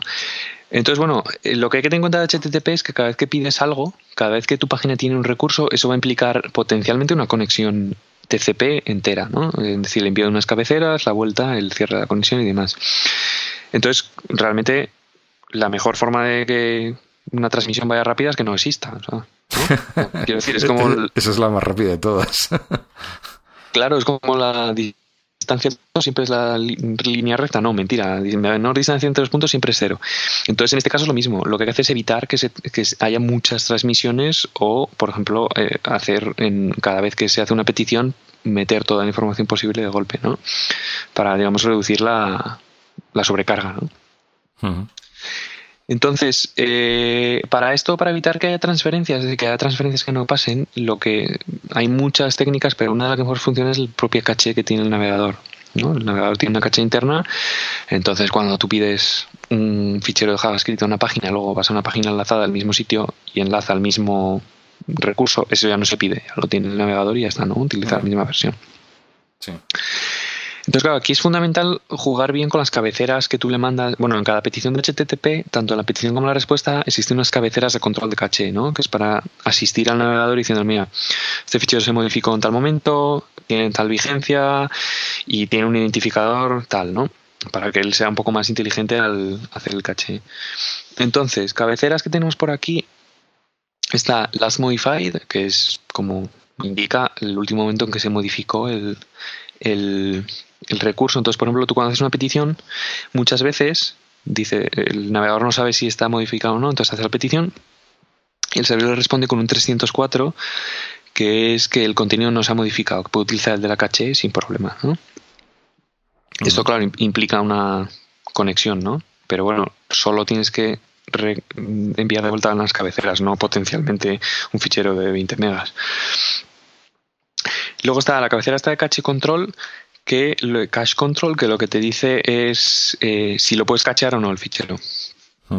Por ejemplo, ficheros CSS se pone cache control public y eso, por ejemplo, si hay una capa de servidores proxy por el medio en tu red y demás, lo van a cachear y demás y va a ser más, más rápido páginas dinámicas con digamos el árbol de tu página y demás puedes poner cache, cache control private me parece que es o no cache para que esas no se cache nunca ningún proxy, siempre, siempre la petición llega hasta el servidor final y se regenere. ¿no? Luego está expires, que es otra cabecera que lo que te indica es este documento, por ejemplo, ha sido modificado en tal momento, que se lo indicas con las modified y con expires le dices lo puedes cachear hasta determinada, determinado tiempo. ¿no? Entonces, hay un truco, un truco, una práctica general que es poner expires y no sé, 20 años, ¿no? Sí. Para que lo cache para siempre. No lo recomiendan. En tanto Yahoo como Google, en las, en las guías de estilo que tienen, dice que como mucho pongas un año de, de expires. Para que navegadores antiguos, por ejemplo Internet Explorer 6, si es que alguien lo sigue utilizando, eh, ellos se hacían, digamos, un lío al tener tiempos de expiración muy largos. Entonces, bueno, con un año realmente tampoco, tampoco está, está mal. y luego otra. Eh, esta es la práctica opuesta, que es poner un expires en el pasado que es justamente para asegurarte de que no quede nunca en la caché. Ya, sí. Que eso, eso lo suelen hacer, eh, eso muchas veces lo suelo hacer, eh, salvo que le indiques lo contrario, eh, yo creo que PHP lo hace, salvo que le digas lo contrario, estoy hablando de memoria, pero creo que PHP automáticamente manda esa cabecera con un expires en el, el 1 de enero de 1970, como para certificar al navegador de que la página es dinámica y que no debe cachearla, ¿no? Salvo que tú le pongas una cabecera ya explícita diciendo que quieres un Spires en, dentro de un año. Ya, ya. Bueno, sí. La verdad es que con estas cabeceras de HTTP que están diseñadas bastante elegante, hay que decir que cada una tiene una función clara y definida, luego se hacen determinadas chapuzas que, pues claro, llevan al descontrol, ¿no? Pero bueno, eh, porque si quieres que no se cache, por ejemplo, tienes la de cache control, que le dices ahí, no se cache, y ya está, ¿no? Luego depende... pero, cache control... Mm, yo creo que, vuelvo a hablar de memoria, ¿eh? pero si no recuerdo mal la especificación del protocolo, yo creo que Cache Control está más pensada para los servidores intermedios, para los proxies, más que para el, el user agent. Sí, es que lo pasa que para, para el navegador, para el user agent, lo que el cache control efectivamente es para los proxies, pero tú lo que haces en el, en el navegador realmente es emitir una petición y que te responda el servidor o el primer proxy con un 304. Sí. Entonces, claro, si tú quieres ya optimizar y quitar esa petición, es cuando tienes que meterte con estas con estas cosas, ¿no? Por ejemplo, puedes crear también e-tags. El e-tags es la E, no sé de dónde viene, supongo que sea Electronic Tag o algo así. Sí. que es simplemente un hash del fichero o de lo que quieras. Yo, por ejemplo, suelo poner el número de inodo del fichero y el último tiempo de modificación del, del fichero, ¿no? Si es un fichero CSS o algo que está estático en el, en el disco duro, ¿no? Si no, puedes ponerle, por ejemplo, en el, en el varnish, te suele poner la, en la tabla hash que tiene con el contenido y el, la dirección le pones el hash value de, de, la URL o algo así que sea único por el recurso y ya está. Y esta, esta, este header, el e-tags, este sí que lo utiliza el caché del, del, del, navegador más lo utiliza bastante mejor. Entonces, si ves que muchas de las peticiones, cuando empiezas a utilizar e-tags en el Chrome, por ejemplo, en lugar de hacer peticiones, te pone entre paréntesis coming from cache. Mm. este... es, que, es, que, yo creo que para que para que te funcione lo de lo de el, 304, para que, te, para que el servidor te, te devuelva el not modified, lo que hace el, el navegador es, eh, si mal no recuerdo, ¿eh? Eh, si tiene el fichero en la caché y el fichero tiene, y tiene asociado un itag de estos, entonces lo que hace es cuando hace la petición en la cabecera, manda una cabecera adicional que es if last modified, donde ponen la fecha y el itag del fichero en sí, ¿no? Entonces de esa forma el servidor puede comprobar que realmente eh, tanto la fecha como el itag que digamos es el que el itag yo lo que vendría a ser como el identificador único de ese recurso en el servidor, ¿no? sí. Creo recordar que por definición el ITAG para cada recurso del servidor debería ser único. Eh, creo. Eh, de esa forma el servidor debe, de ser único. Debe ser único, ¿no? Y si modificas ese, ese fichero, debería cambiar el ITAG, ¿no? Que es lo que tú dices, ¿no? Si cambias el inodo o la fecha de modificación, pues le cambia el ITAG y de esa forma el, el servidor puede comprobar rápidamente eh, si ese recurso se ha modificado o no, y entonces es cuando te devuelve el 304 not modified, ¿no? Sí, sí, sí. Luego, bueno, hay que tener cuidado más cosas como las cookies y más. Y luego hay otra cabecera relacionada con estas que tiene que ver mucho con el ITAG, porque mm. digamos que lo neutraliza a veces la cabecera Barai, Bari, escrito con Y, mm. que es yo realmente no la entiendo muy bien esta cabecera porque tiene muchas muchos valores que es por ejemplo si a si se ha modificado, eh, tiende a controlar un poco la caché, es como si te voy a pedir este fichero con este tag, pero si se modifica el user agent, por ejemplo, del, del navegador y demás, dámelo nuevo y demás, ¿no? Lo he visto utilizarse más como por ejemplo los robots de los de los índices de búsqueda y demás. Sí he visto en mis logs del servidor que utilizan cabeceras Barai de estas un poco extrañas, ¿no? Mm. Entonces, yo lo que tuve que hacer es configurar el Apache y el Varnish, por ejemplo, para que esta cabecera en ciertas URLs, pues sobre todo de ficheros estáticos y demás, la ignorara, para que, por ejemplo, el ITAG tuviera efecto. Es algo que no, yo no, no acabo de comprender muy bien, entonces tendré que estudiar más en detalle cuando, cuando tenga un poco más de tiempo.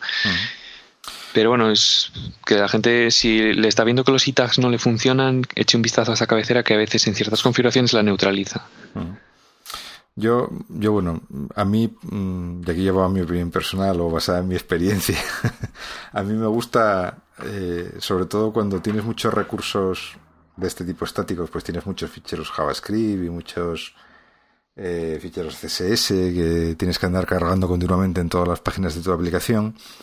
El, el, yo el problema que le veo al, al sistema este de Last Modified es que aunque, aunque no te descargues eh, nada del servidor, porque el servidor te devuelve una, una respuesta 304 diciendo lo que tienes en la caché es válido, cargado de tu caché, si es cierto que cada vez que intentas cargar esos recursos, sí tienes que hacer una petición al servidor y, y sí tienes que tragarte el lag asociado a hacer el viaje al servidor y esperar que el servidor te, te responda, ¿no?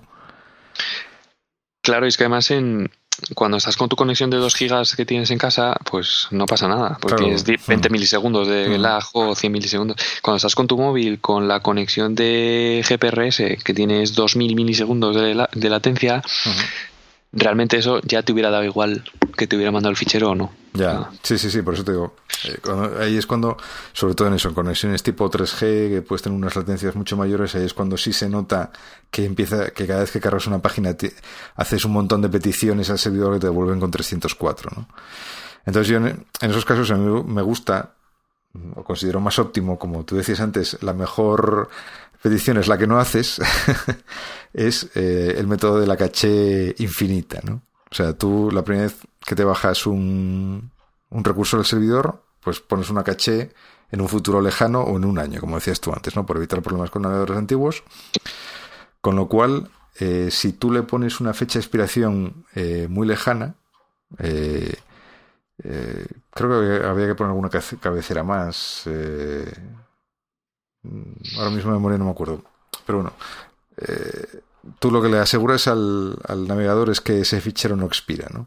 Entonces, cuando el navegador no necesita comprobar la fecha de expiración de, eh, de ese recurso, porque ya se lo has dado tú en una cabecera, eh, ni siquiera hace la petición al servidor, sencillamente lo carga de la caché, ¿no? Con lo cual te ahorras el problema de la conexión y la latencia. Sí, sí, yo te digo que mis. yo tengo dos. Finalmente hay dos tipos de recursos, que además luego los diferencio porque tengo dos nombres de servidor distintos, que son las cosas estáticas, que son muy fáciles de optimizar porque yo las tengo con el Varnish, por ejemplo, y le digo, tú a esto, el expires que le vas a poner es la fecha de modificación del fichero y un año más. Entonces con eso, por ejemplo, le quito la cabecera de Barai, por ejemplo, para que no anule el ITAG, le pones un ITAG que es, como he dicho, el nodo el, y el demás, y un cache control public, y eso está en el, en el navegador para siempre.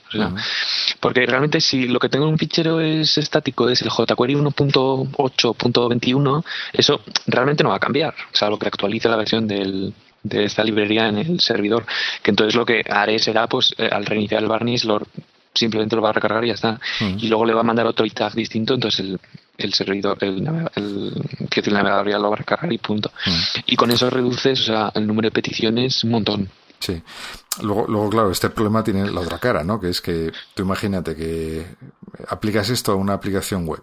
Vale, fantástico. Venga, ahora ya solamente no me, no me recarga ya nada, ni los JPEGs, ni los CSS, ni los JavaScript, ni nada. Solo las, las páginas dinámicas, ¿no? Pues los PHP o los JSP o lo que tengas en el servidor, ¿no? Ahora bien, eh, haces una nueva versión de la aplicación, la despliegas en el servidor y resulta que, claro, no se cargan las nuevas versiones de los JS y los CSS, ¿qué tal? Porque el navegador mm, le has dicho que solo caché para siempre y tal, ¿no? Entonces, evidentemente, bueno, hay una solución para eso que es, eh, yo creo que incluso lo, lo llaman fingerprinting, que es eh, poner algún tipo de, eh, pues no sé, mismamente un timestamp, ¿vale? En, en, en el mismamente en el path eh, que, que, pones en el fichero a esos, a esos recursos estáticos, le añades un, un timestamp de, o un número de versión, ¿no? Pues, CSS barra 1.0 barra lo que sea punto CSS, ¿no? Por decirlo de alguna forma. Y entonces la primera página de la aplicación, que digamos es la dinámica, eh, pues la primera vez carga esos recursos con su número de versión, que es la 1.0, y entonces ya los cachea, ¿no? ¿Qué pasa? Que cuando eh, actualices la versión de la aplicación, esa primera página dinámica pues ya se va a actualizar y pues tendrá la versión 1.1 y entonces la siguiente vez que se ejecute pues va a pedir CSS barra 1.1 barra lo que sea punto CSS, ¿no? Entonces como eso ya no está en la caché, lo, sí que va a pedir esa nueva versión actualizada y la va a cachear, ¿no? O sea que siempre y cuando tengas un sistema de marcado de versioning o fingerprinting o como lo quieras llamar, de esos recursos estáticos, te puedes asegurar que cada vez que actualizas la aplicación en el servidor o, haces cambios, esos ficheros estáticos hay un mecanismo para que los puedas recuperar, eh, pues las versiones anteriores quedarán en la caché el tiempo que sea, pero te aseguras de que tu aplicación va a utilizar la, última versión. O sea, digamos, es coger las ventajas de ambos sistemas, ¿no? Sí, sí, sí. Yo eso lo hago. Lo que pongo es un.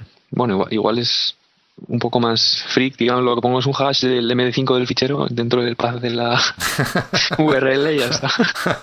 bueno, por eso te decía, sí, eso, eso es una masa fingerprinting, sí. es bueno, para ciertas cosas. Lo vi en la página de, por ejemplo, de Python, cuando te bajan los paquetes del PyPy, me parece, es, lo hacen así. Cuando te bajas un paquete de Python, por ejemplo, te, pasa, te pone el nombre del fichero tal y el un trocín con el MD5. Entonces digo, anda. Y es cuando aprendí yo hmm. esta, esta historia. Sí, además hay varios. Ahí, eh, respecto a esta técnica, luego también hay problemas porque yo, lo he visto muchas veces que te ponen, pues no sé qué, eh, punto JS y luego ponen interrogante y un número, ¿no? Eh, un timestamp o lo que sea, ¿no? Entonces, por lo visto, hay navegadores que a la hora de almacenar eso en la caché sí tienen en cuenta lo que va después del interrogante, de forma que almacenan toda esa, la query string de, la petición completa, pero hay otros navegadores que no. y entonces no sirve de nada el fingerprinting este, ¿no? Entonces, recomienda meter ese, meterlo dentro del path del fichero, ¿no? Que siempre se va a almacenar, eso sí que se va a almacenar en la caché, ¿no? Sí, yo siempre lo pongo en el path de fichero y luego básicamente también hay que tener en cuenta una cosa, cuando usas un query string en la URL, hay navegadores que solo lo consideran una página dinámica, como si estuvieras haciendo un post, y eso no lo van a cachear nunca, pero nada de, de nada. o sea, nada de ni los recursos asociados, a lo mejor, o los proxies, por ejemplo, que puedes tener por el camino. Sí, además lo del path es, o sea, lo de meterlo en el path es muy fácil y y bueno, si lo quieres hacer a mano, incluso en Apache con un moderate una regla muy simple, pues puedes hacer que esas, esos paths que tienen ese fingerprint o, o ese timestamp o lo que sea, pues procesarlos para que luego vayan al fichero de verdad y ignore ese timestamp, ¿no?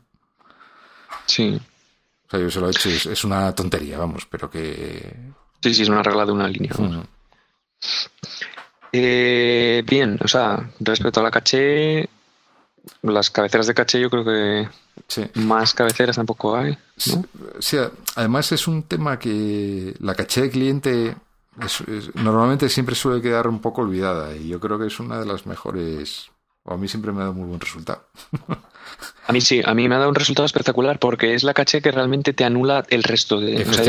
Es la caché con tiempo cero en cliente, o sea que eh, si la utilizas bien, si la sabes utilizar bien, eh, consigues un rendimiento espectacular. O sea, eh, yo he tenido aplicaciones, o sea, he tenido aplicaciones, he hecho aplicaciones web que después de cargarlas por primera vez, el único tráfico que tenían con el servidor, y no te estoy hablando de, yo creo que incluso antes de utilizar Ajax, ni, historias de estas, era simplemente eh, datos dinámicos. O sea, no volví a pedir nada que estuviera eh, que fuera estático, no, no volví a pedir jamás hasta que cambiabas la versión de la aplicación. Y eso, claro, la arrancabas la aplicación y arrancaba, vamos, inmediatamente y, el, el, único lag en el funcionamiento que tenía era cuando iba al servidor a pedir una a pedir datos y se los devolvía, ¿no? Pero el resto de eh, era completamente estaba todo almacenado en la caché local y funcionaba muy bien.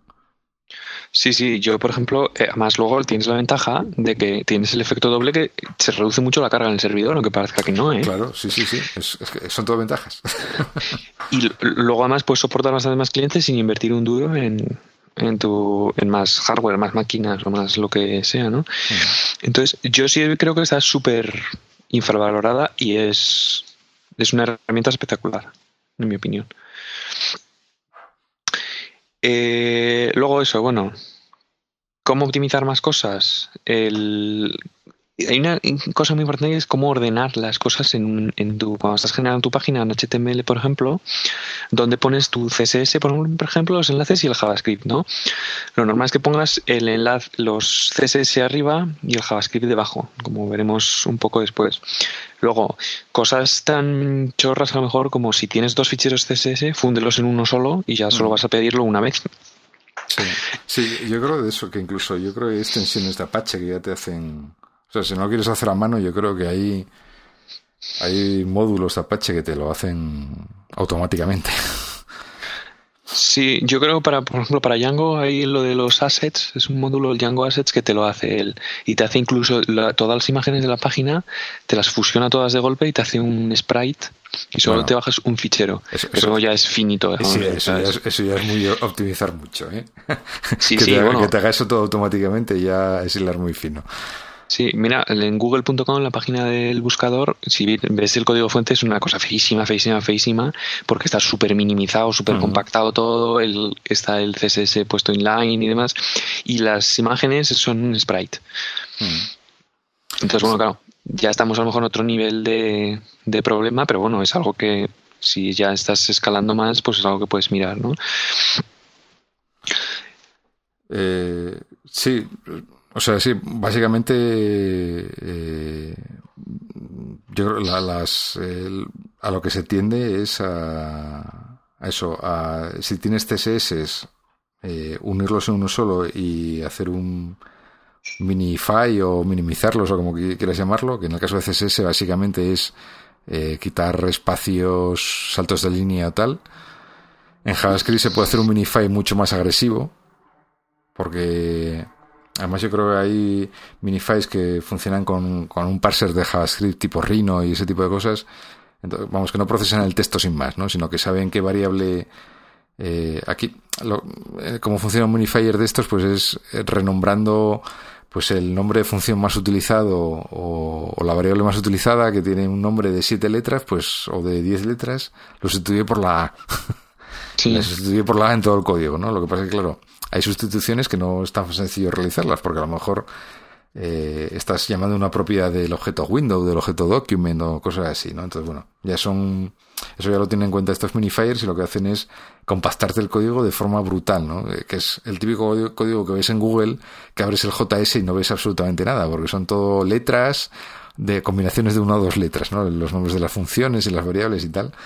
Y, y, bueno, con paciencia y una caña, que yo eso lo he hecho, puedes coger el código y empezar a, a, renombrar cosas y, ver más o menos cómo funciona, ¿no? Pero, pero eh, realmente, aparte de ofuscar el código, que es otra de los efectos colaterales, lo hacen simplemente por, por reducir de forma salvaje el tamaño de, del código JavaScript, ¿no? Aparte de quitar espacios y saltos de línea y tal, ¿no? Y yo luego creo que la, última línea de optimización es, cuando el cliente lo soporta, es meterle gzip a todo y mandarlo, mandarlo comprimido con gzip. Que en, eso, en, eso, también es un tema que parece que no, pero se gana eh, la marimorena de tiempo. Sí, sí, se gana. Mira, por ejemplo, con jQuery yo tengo activado el gzip. jQuery vence como 32K y te lo deja en 3, 4K de transferencia, que es bastante interesante. Yo gzip lo, lo activaría siempre por remisión para, para todo, ¿eh? Porque los clientes que hoy en día es raro ya que estés utilizando un cliente, hasta el Internet Explorer 6 lo debe soportar. O sea, no, el, problema suele ser en los servidores más que en los clientes, que no, no siempre está activado en los servidores.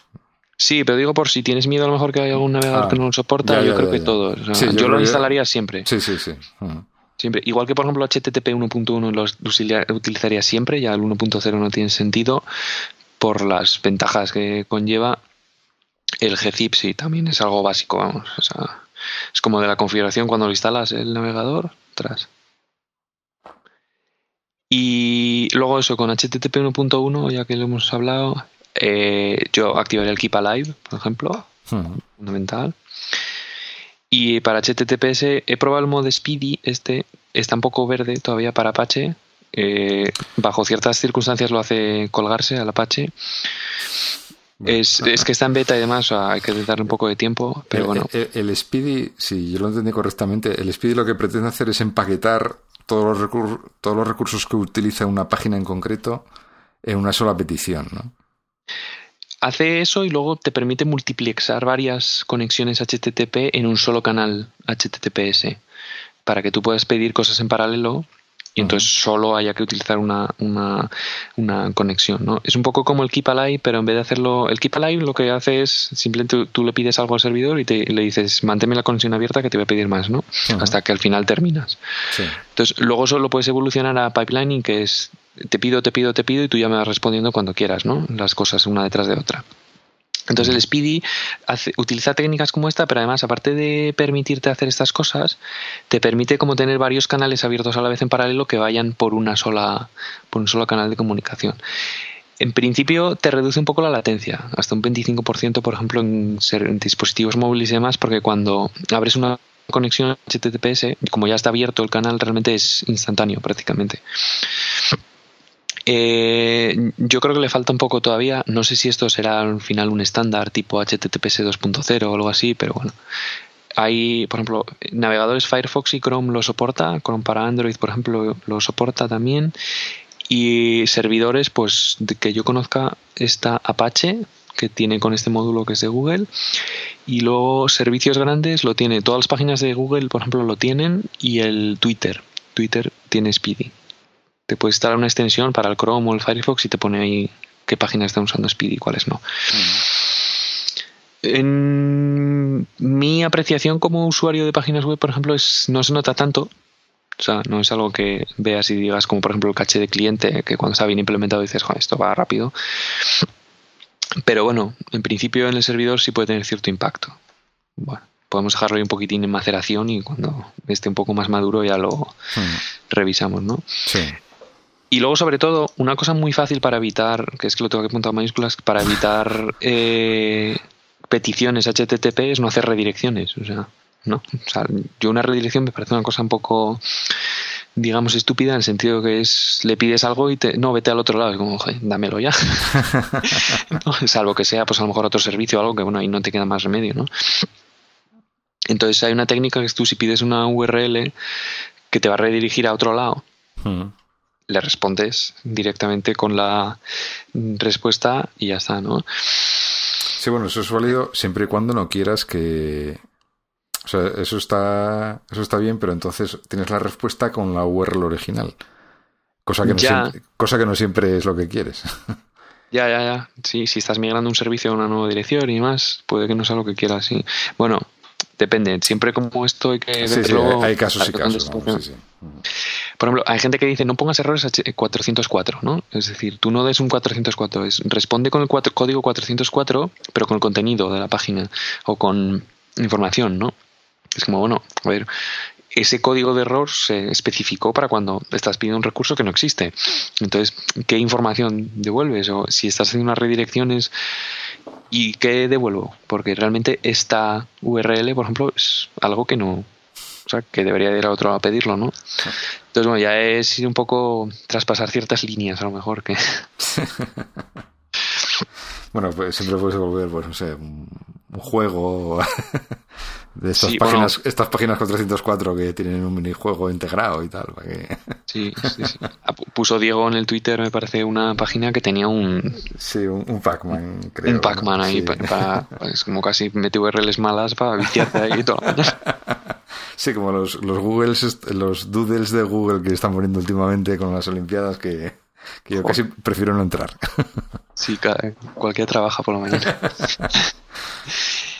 y luego, finalmente, una cosa que comentabas tú, por ejemplo, es cosa que yo hago también, es que, bueno, los navegadores, por ejemplo, solo te permiten un número máximo de conexiones por host.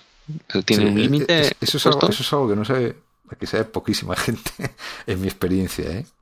Es, es, una limitación eh, brutal mm, porque imagínate, tienes que cargar una galería de fotos mismamente, que quieres poner 40 fotos por página y eso ya te, ya te impacta. Sí, además son unos límites que son, yo creo que son un poco absurdos hoy en día. El Firefox, por ejemplo, creo que tiene un límite de cuatro conexiones por, por servidor.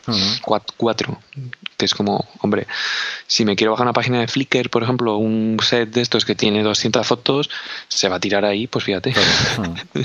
además, si pones las herramientas de desarrollo del Chrome, lo ves en escalones, que es hace cuatro en paralelo, luego otras cuatro, otras cuatro. Sí, yo esta, esta limitación la eh, yo hace una temporada di un curso de protocolo HTTP y tal. Y entonces había hecho un, un, pequeño ejemplo que era un, una página HTML que cargaba 50 imágenes, ¿no?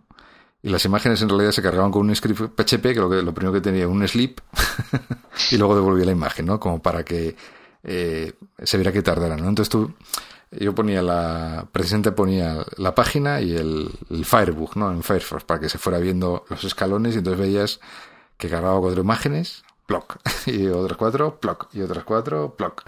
Y eh, claro, al final la página tardaba tres horas en cargar las 50 imágenes, ¿no? Porque además e-, esa limitación no tengo muy claro que no es estándar, o sea, eh, puede ser cuatro en Firefox, cinco en Chrome y dos en Internet Explorer 6, o sea, no tiene por ser un número eh, fijo siempre. Entonces el, el truco que utilizan los que se puede utilizar y que es el que utiliza los grandes jugadores es eh, pues utilizar múltiples dominios que están apuntando a los mismos recursos, ¿no?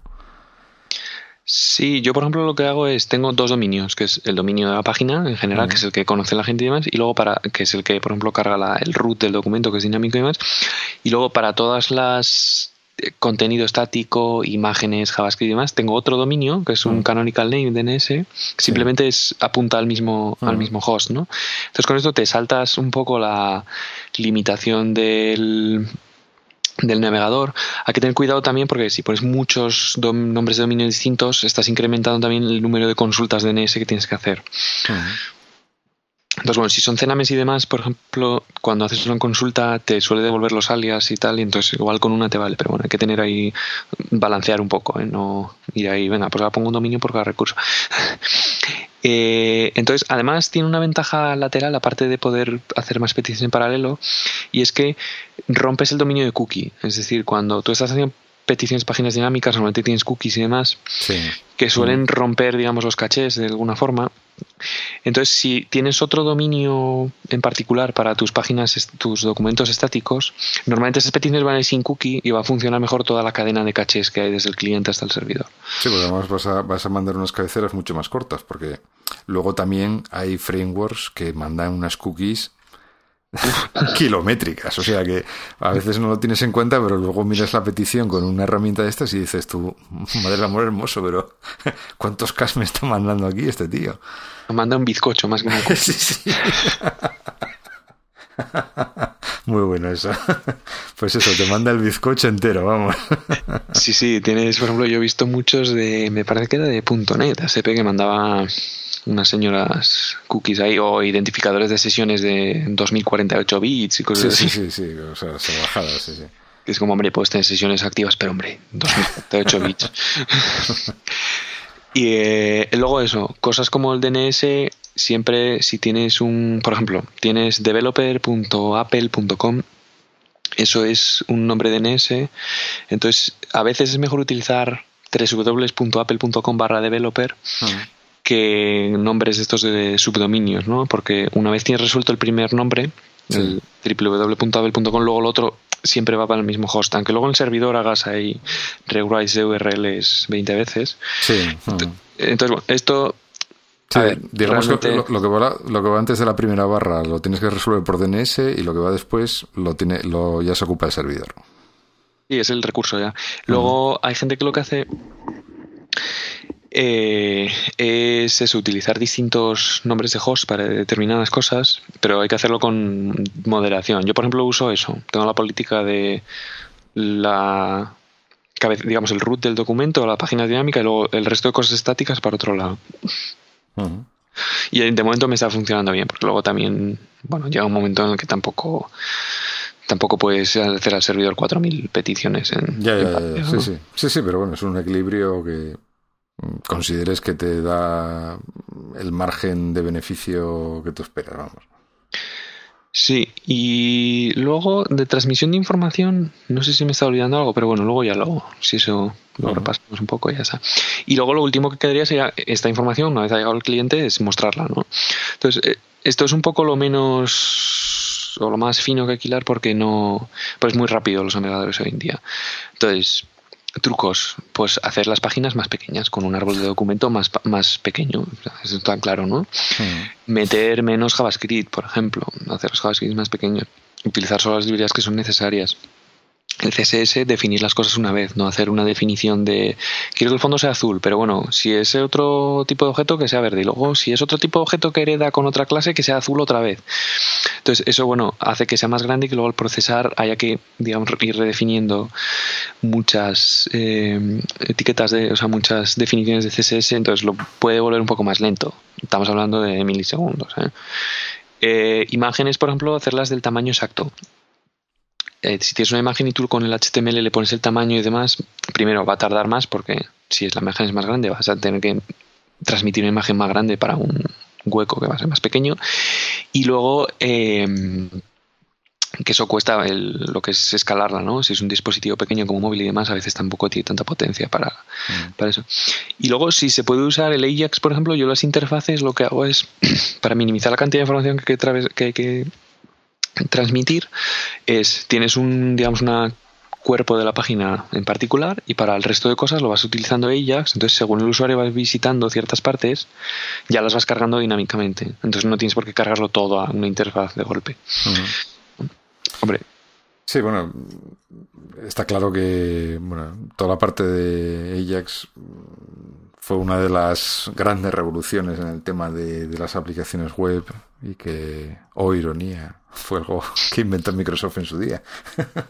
Sí, lo inventó Microsoft, fíjate, con la llamada esta de XML HTTP request. Sí, cuando, sí, para hacer el, el, cliente Outlook de web, pues por lo que recuerdo de la historia, evidentemente habían hecho un, un interface muy complejo que era muy costoso recargarlo cada vez que el usuario quería hacer algo y entonces se sacaron de la manga esto del el objeto este que era un, un objeto ActiveX en Windows, vamos, que, que te permite hacer esas peticiones a HTTP por detrás y, bueno, a partir de ahí pues se empezó a explotar para hacer este tipo de cosas, lo implementaron el resto de navegadores y, y tal, ¿no? Digo ironía porque precisamente Microsoft que en su momento pues con Internet Explorer 6 fue digamos eh, el, el cerrojo de la web hasta que empezó a salir Firefox y tal, pues es irónico que fueran ellos los que pusieron el ladrillo para que las aplicaciones web avanzaran mucho más, ¿no?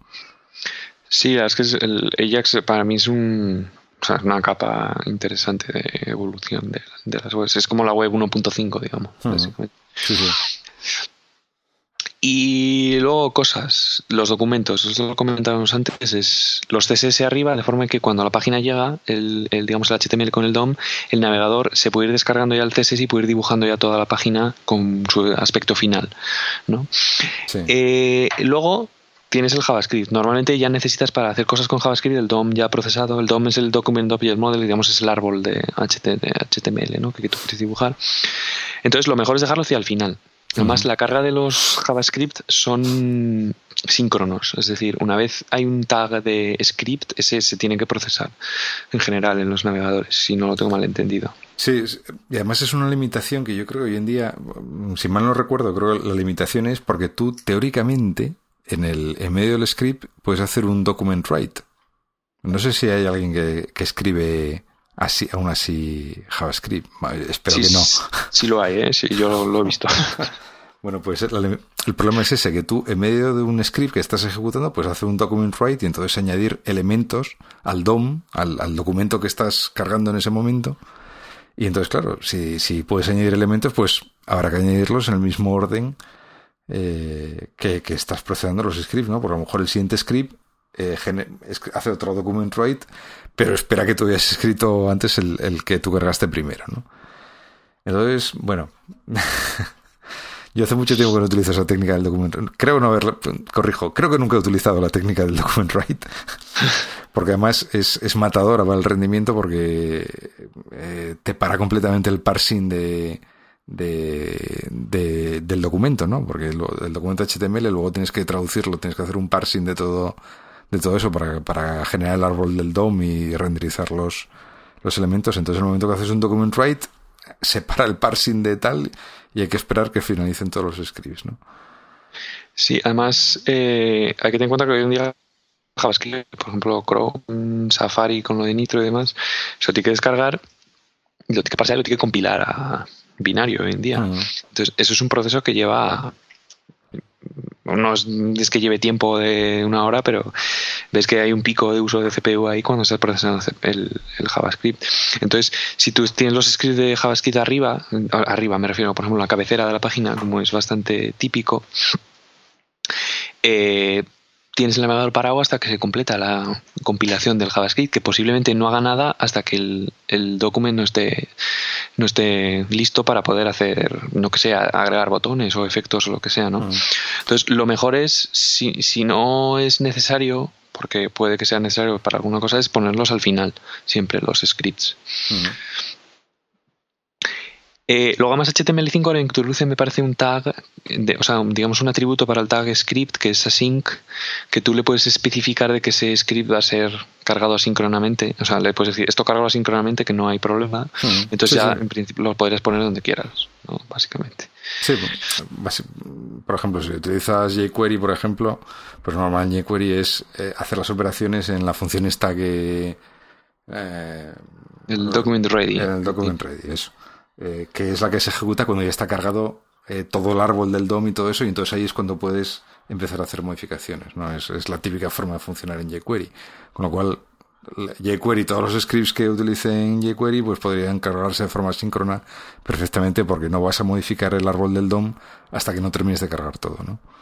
Claro, sí, sí. Entonces son como, a ver, yo lo que quiero transmitir son pequeñas cosas, un montón de ellas puestas en orden que te pueden cambiar totalmente un, servicio web. Pero te lo cambian totalmente. O sea, tener una página que tarda 10 segundos en ejecutarse a que se ejecute 200 milisegundos no tiene nada que ver porque te, para mostrar la misma información ¿eh? te da una sensación de que es otro tipo de, o sea, es otra calidad, ¿no? Sí, sí, sí, sí desde luego, evidentemente. Y bueno, finalmente quería repasar un poco lo de los dispositivos móviles.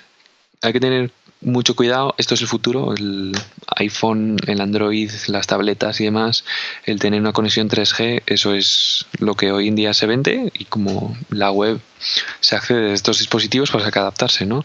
Entonces, cuando tú estás conectado en 3G, tú vas a tener 10 veces más de latencia, o sea, el precio de lo que es una abrir una conexión TCP es como si estuviéramos en los años 80 otra vez. De, Digamos, de aquí no hay conexiones de fibra óptica en, los, en el 3G. Viene el LTE, lo que quieras, pero siempre va a ser una, unos servicios inalámbricos que tienen muchas. Cada antena, por ejemplo, tiene muchas conexiones, hay mucho ruido, son conexiones de inalámbricas de larga distancia y demás, y hay latencia de por sí. Entonces, claro, hay que tener muy clara cómo funciona toda la pila de protocolos que hay desde abajo hacia arriba para meter mano y aprovechar que, por ejemplo, si tienes una red de alta latencia, pero también de alta, que tienes bastante ancho de banda. Por ejemplo, un iPad puedes tener ahora de los nuevos como 70 megas de ancho de banda. Aunque tengas una latencia grande, pues eso lo puedes aprovechar para hacer mucho pipelining y demás. Y, por ejemplo, pues sí, vas a tener a lo mejor dos segundos de latencia, pero en cuanto la conexión se abra, ¡fum! Eh, te viene todo, ¿no? Entonces, eh, abrir muchas conexiones TCP es muy caro en tiempo entonces lo que se puede hacer es optimizar, decir, bueno, voy a abrir una sola y por ahí va a pasar todo, ¿no? De golpe. Eh, luego hay muchos, por ejemplo, pérdidas de paquetes, ruido y demás que hacen que haya que reenviarlos y bueno, no es algo, no es algo que sea, es sobre todo lo que tienes que tiene mucha varianza en la, no es algo tan estable como una conexión de ADSL o una conexión de estas de cable. Sí, claro, Entonces, de la cobertura que tengas, eh, la calidad que tenga esa cobertura, claro. Claro, luego, luego además tiene menos capacidad de proceso, es decir, si quieres procesar una imagen de 4000 por 4000, yo voy a poner mi, avatar de mi Facebook, porque yo quiero avatares de calidad. Para luego ponerlos pequeñitos, pues hombre, pues aparte de tener que transferir imágenes enormes, vas a tener que luego andar recortándolas y demás y eso es algo que lleva tiempo y gasta batería. Es decir, ahora hay que darse cuenta de una cosa. Yo a mí las aplicaciones si algo que me obsesiona es que vayan rápidas, pero desde 2007 para acá realmente hay que obsesionar dos veces, que vayan rápidas y que gasten poca batería, porque es así. Sea, el, como decíamos antes, el 45% de las consultas sobre los Juegos Olímpicos vienen de dispositivos móviles. Mm. Y eso es gente que, esos son muchos millones de personas. y muchos millones de dispositivos y sobre todo una variedad de dispositivos enorme. Es decir, tú tienes que hacer que tu página web funcione así a bote pronto en el iPhone o Android o smartphones en general, pantallas pequeñas, tienes que funcionar en tabletas, que ahora digamos que hay como dos variantes de tabletas, están las de 10 pulgadas y las de 7. Parece que ahora viene un poco así en esas dos vertientes, ¿no? Sí, sí, sí. sí. Tiene que funcionar en el MacBook Air pequeñín o en un netbook, por ejemplo, de 11 pulgadas, que es una pantalla relativamente pequeña. Pero claro, ahora ya tiene que funcionar también en un MacBook Pro de los nuevos con la pantalla retina de 2000 y pico píxeles a 2X, digamos. y luego encima para la gente que está en su casa con su Mac Pro que tiene tres monitores, tiene que funcionar perfectamente y verse bien ahí. Ese es el mismo servicio web. Si te das cuenta, porque no es como hacer una app para, para el iPhone que al final, bueno, más o menos es algo mucho más acotado. O yo qué sé, una app para Mac y demás que tienes una parcela mucho más hmm. definida y demás. La web es la selva, o sea, y si tú estás en la web con tu servicio web, tienes que soportar toda esta gente porque no vas a decir, no, mira, como se hacía antiguamente, esta página web está optimizada para Internet Explorer 800 x 600. Porque no, eso ya no, eso ya no existe porque luego va a venir otro que va a tener el mismo negocio que tú, que sí va a soportar todas esas cosas y que es quien va a vender los artículos que venda o los anuncios que tiene puestos para la información y demás. Entonces, esto lo llaman responsive design, que es en lugar de tener varias bueno, esto se puede hacer de, dos formas, que es coges el user agent del, del, digamos, del dispositivo y rediriges a la versión para cada cosa, ¿no? Sí. Bueno, hoy la corriente más es, esto del responsive design, que es tener un solo diseño, una sola página, un solo servicio que se adapta, es un diseño fluido que llamaban antes, que se adapta al tamaño de pantalla que tengas, ¿no? Sí, esto es, está hecho con, normalmente se hace con una, con una característica que viene implementada en CSS3, que son los, Media Queries, me parece que se llama, donde tú puedes eh, poner eh, trozos de CSS y decir, este CSS quiero aplicarlo cuando la pantalla tenga entre, entre 0 y 400 píxeles de ancho. Y entonces pongo este CSS, ¿no? Si tiene entre 400 y 1200, pongo este otro, ¿no? Y entonces ahí puedes eh, quitar y poner elementos, cambiar anchuras, cambiar tipos de letra. O sea, puedes redefinir el estilo de la página completamente eh, y ya ni siquiera te tienes que preocupar del dispositivo. Sencillamente, eh, incluso eh, si lo pones en una ventana y haces la ventana más pequeñita, según vas haciendo la ventana más pequeña, vas viendo cómo va cambiando la disposición de la página según vas enganchando cada, regla de esa media query. ¿no? Es, un, es un sistema muy interesante, la verdad. Porque, sí, porque muestras la misma información o, o, incluso menos información si tienes una pantalla más pequeña, pero puedes decidir eh, qué información es más importante y qué menos y qué quieres mostrar y qué no, ¿no? Por ejemplo, yo solo he usado para cambiar el icono de las cosas. Por ejemplo, cuando estás en un ordenador grande, pues pon un icono grande con mucho detalle de un libro, con las hojas, las líneas. Entonces, conforme lo vas haciendo más pequeño, es como cuando te pasas al iPhone, por ejemplo, ya tienes iconos que son más pequeñitos, entonces tienes otro, otra forma de icono. Por ejemplo, igual el libro está cerrado o no sé, vete a saber, ¿no? y luego si lo haces muy, muy pequeño, ya tienes como un pequeño favicon ahí de el documento doblado. Eso también lo pasa. Lo pasa que yo creo que está un poco ya que hay que actualizarlo para la densidad de píxeles, porque ahora, claro, si tú dices, claro, si tú dices, yo voy a hacer, si tiene más de 2000 píxeles a una determinada cosa, pero claro, no es lo mismo tener tu Apple Cinema Display de 27, que tiene 2000 y pico píxeles, pero es de 27 pulgadas, que las pantallas nuevas del iPad que tienen 10. Con ahora, ahora hay que tener en cuenta también la densidad de píxeles, claro. No solamente ya para esto, sino incluso también para. Eh, ahora con, con esto del, de los MacBook Pro Retina, pues eh, si sirves las imágenes en resolución 1x en los MacBook Pro, pues se ven de. se ven fatal, se, ve, se ven mal. Entonces, eh, tienes que encontrar un sistema para que cuando accedas con un dispositivo con mayor densidad de píxeles, poder servirles imágenes de, con más resolución, o en este caso con más densidad de, de puntos por pulgada, eh, para que se vean correctamente. Entonces ya, ya entras en otro aspecto de ese responsive design, ¿no? Ya no solo respecto a tamaño, sino respecto a densidad. claro, y se tienen que bajar las imágenes sin tener que bajarse las dos versiones todo el mundo. Claro, claro, evidentemente, claro. Pues si estás con un iPhone normalito, no quieres bajarte la, lo que tú dices, ¿no? La versión de 4000 x 4000 que se ve de cine en el MacBook Pro Retina. Eh, por eso, lo, o sea, lo que quiero decir con esto es que esto es una verdadera ejemplo. a ver, si se hacen las cosas bien desde el principio es bonito porque luego eh, lo ves cómo evoluciona la tecnología y demás y se adapta de una forma relativamente sencilla a las nuevas cosas. Pero es cuando tienes que coger el legacy software que llaman, que claro, se hizo como se hizo en su momento y, hay, que ir hay que ir actualizándolo y demás y normalmente, bueno, pues algún parche que otro recibirá. Hasta que puedes hacerlo bien, ¿no? Pero bueno. Sí, bueno, de todas formas, esto, esto del responsive design yo creo que daría para un episodio por sí solo. o sea que. Sí, sí, no, es, una cosa que no es nada trivial. ¿eh? Por eso, por eso. O sea, bueno, ya, sabéis, si alguien se anima, acepto, acepto voluntarios para hablar sobre, sobre responsive design.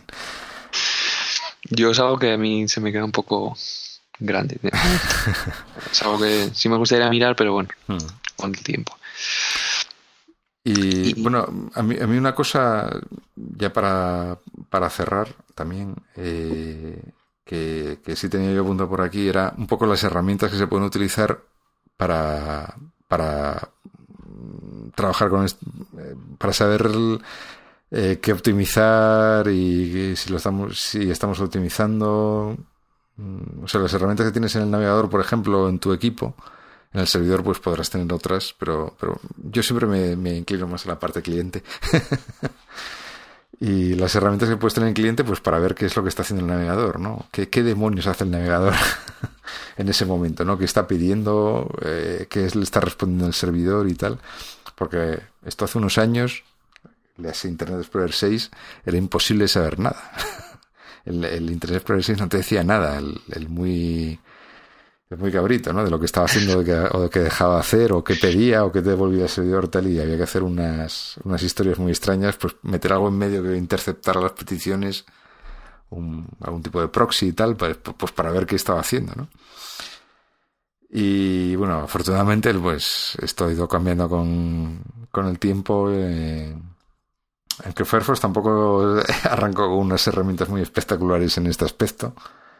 Pero bueno, alguien, el Joe Hewitt, este, eh, Joe Hewitt eh, desarrolló, empezó a desarrollar Firebug, ¿no? En Firefox, que es eh, una extensión que, entre otras muchas cosas, pues te permite ver, pues las peticiones, el tráfico más o menos real entre cliente y servidor y las cabeceras STP que se están enviando y recibiendo en cada caso y en los navegadores basados en WebKit, pues ya sea Safari, Chrome o tal, pues tienes el Web Inspector, ¿no? Que viene a ser un equivalente más o menos, que te permite hacer más o menos lo mismo que puedes hacer en Firebug.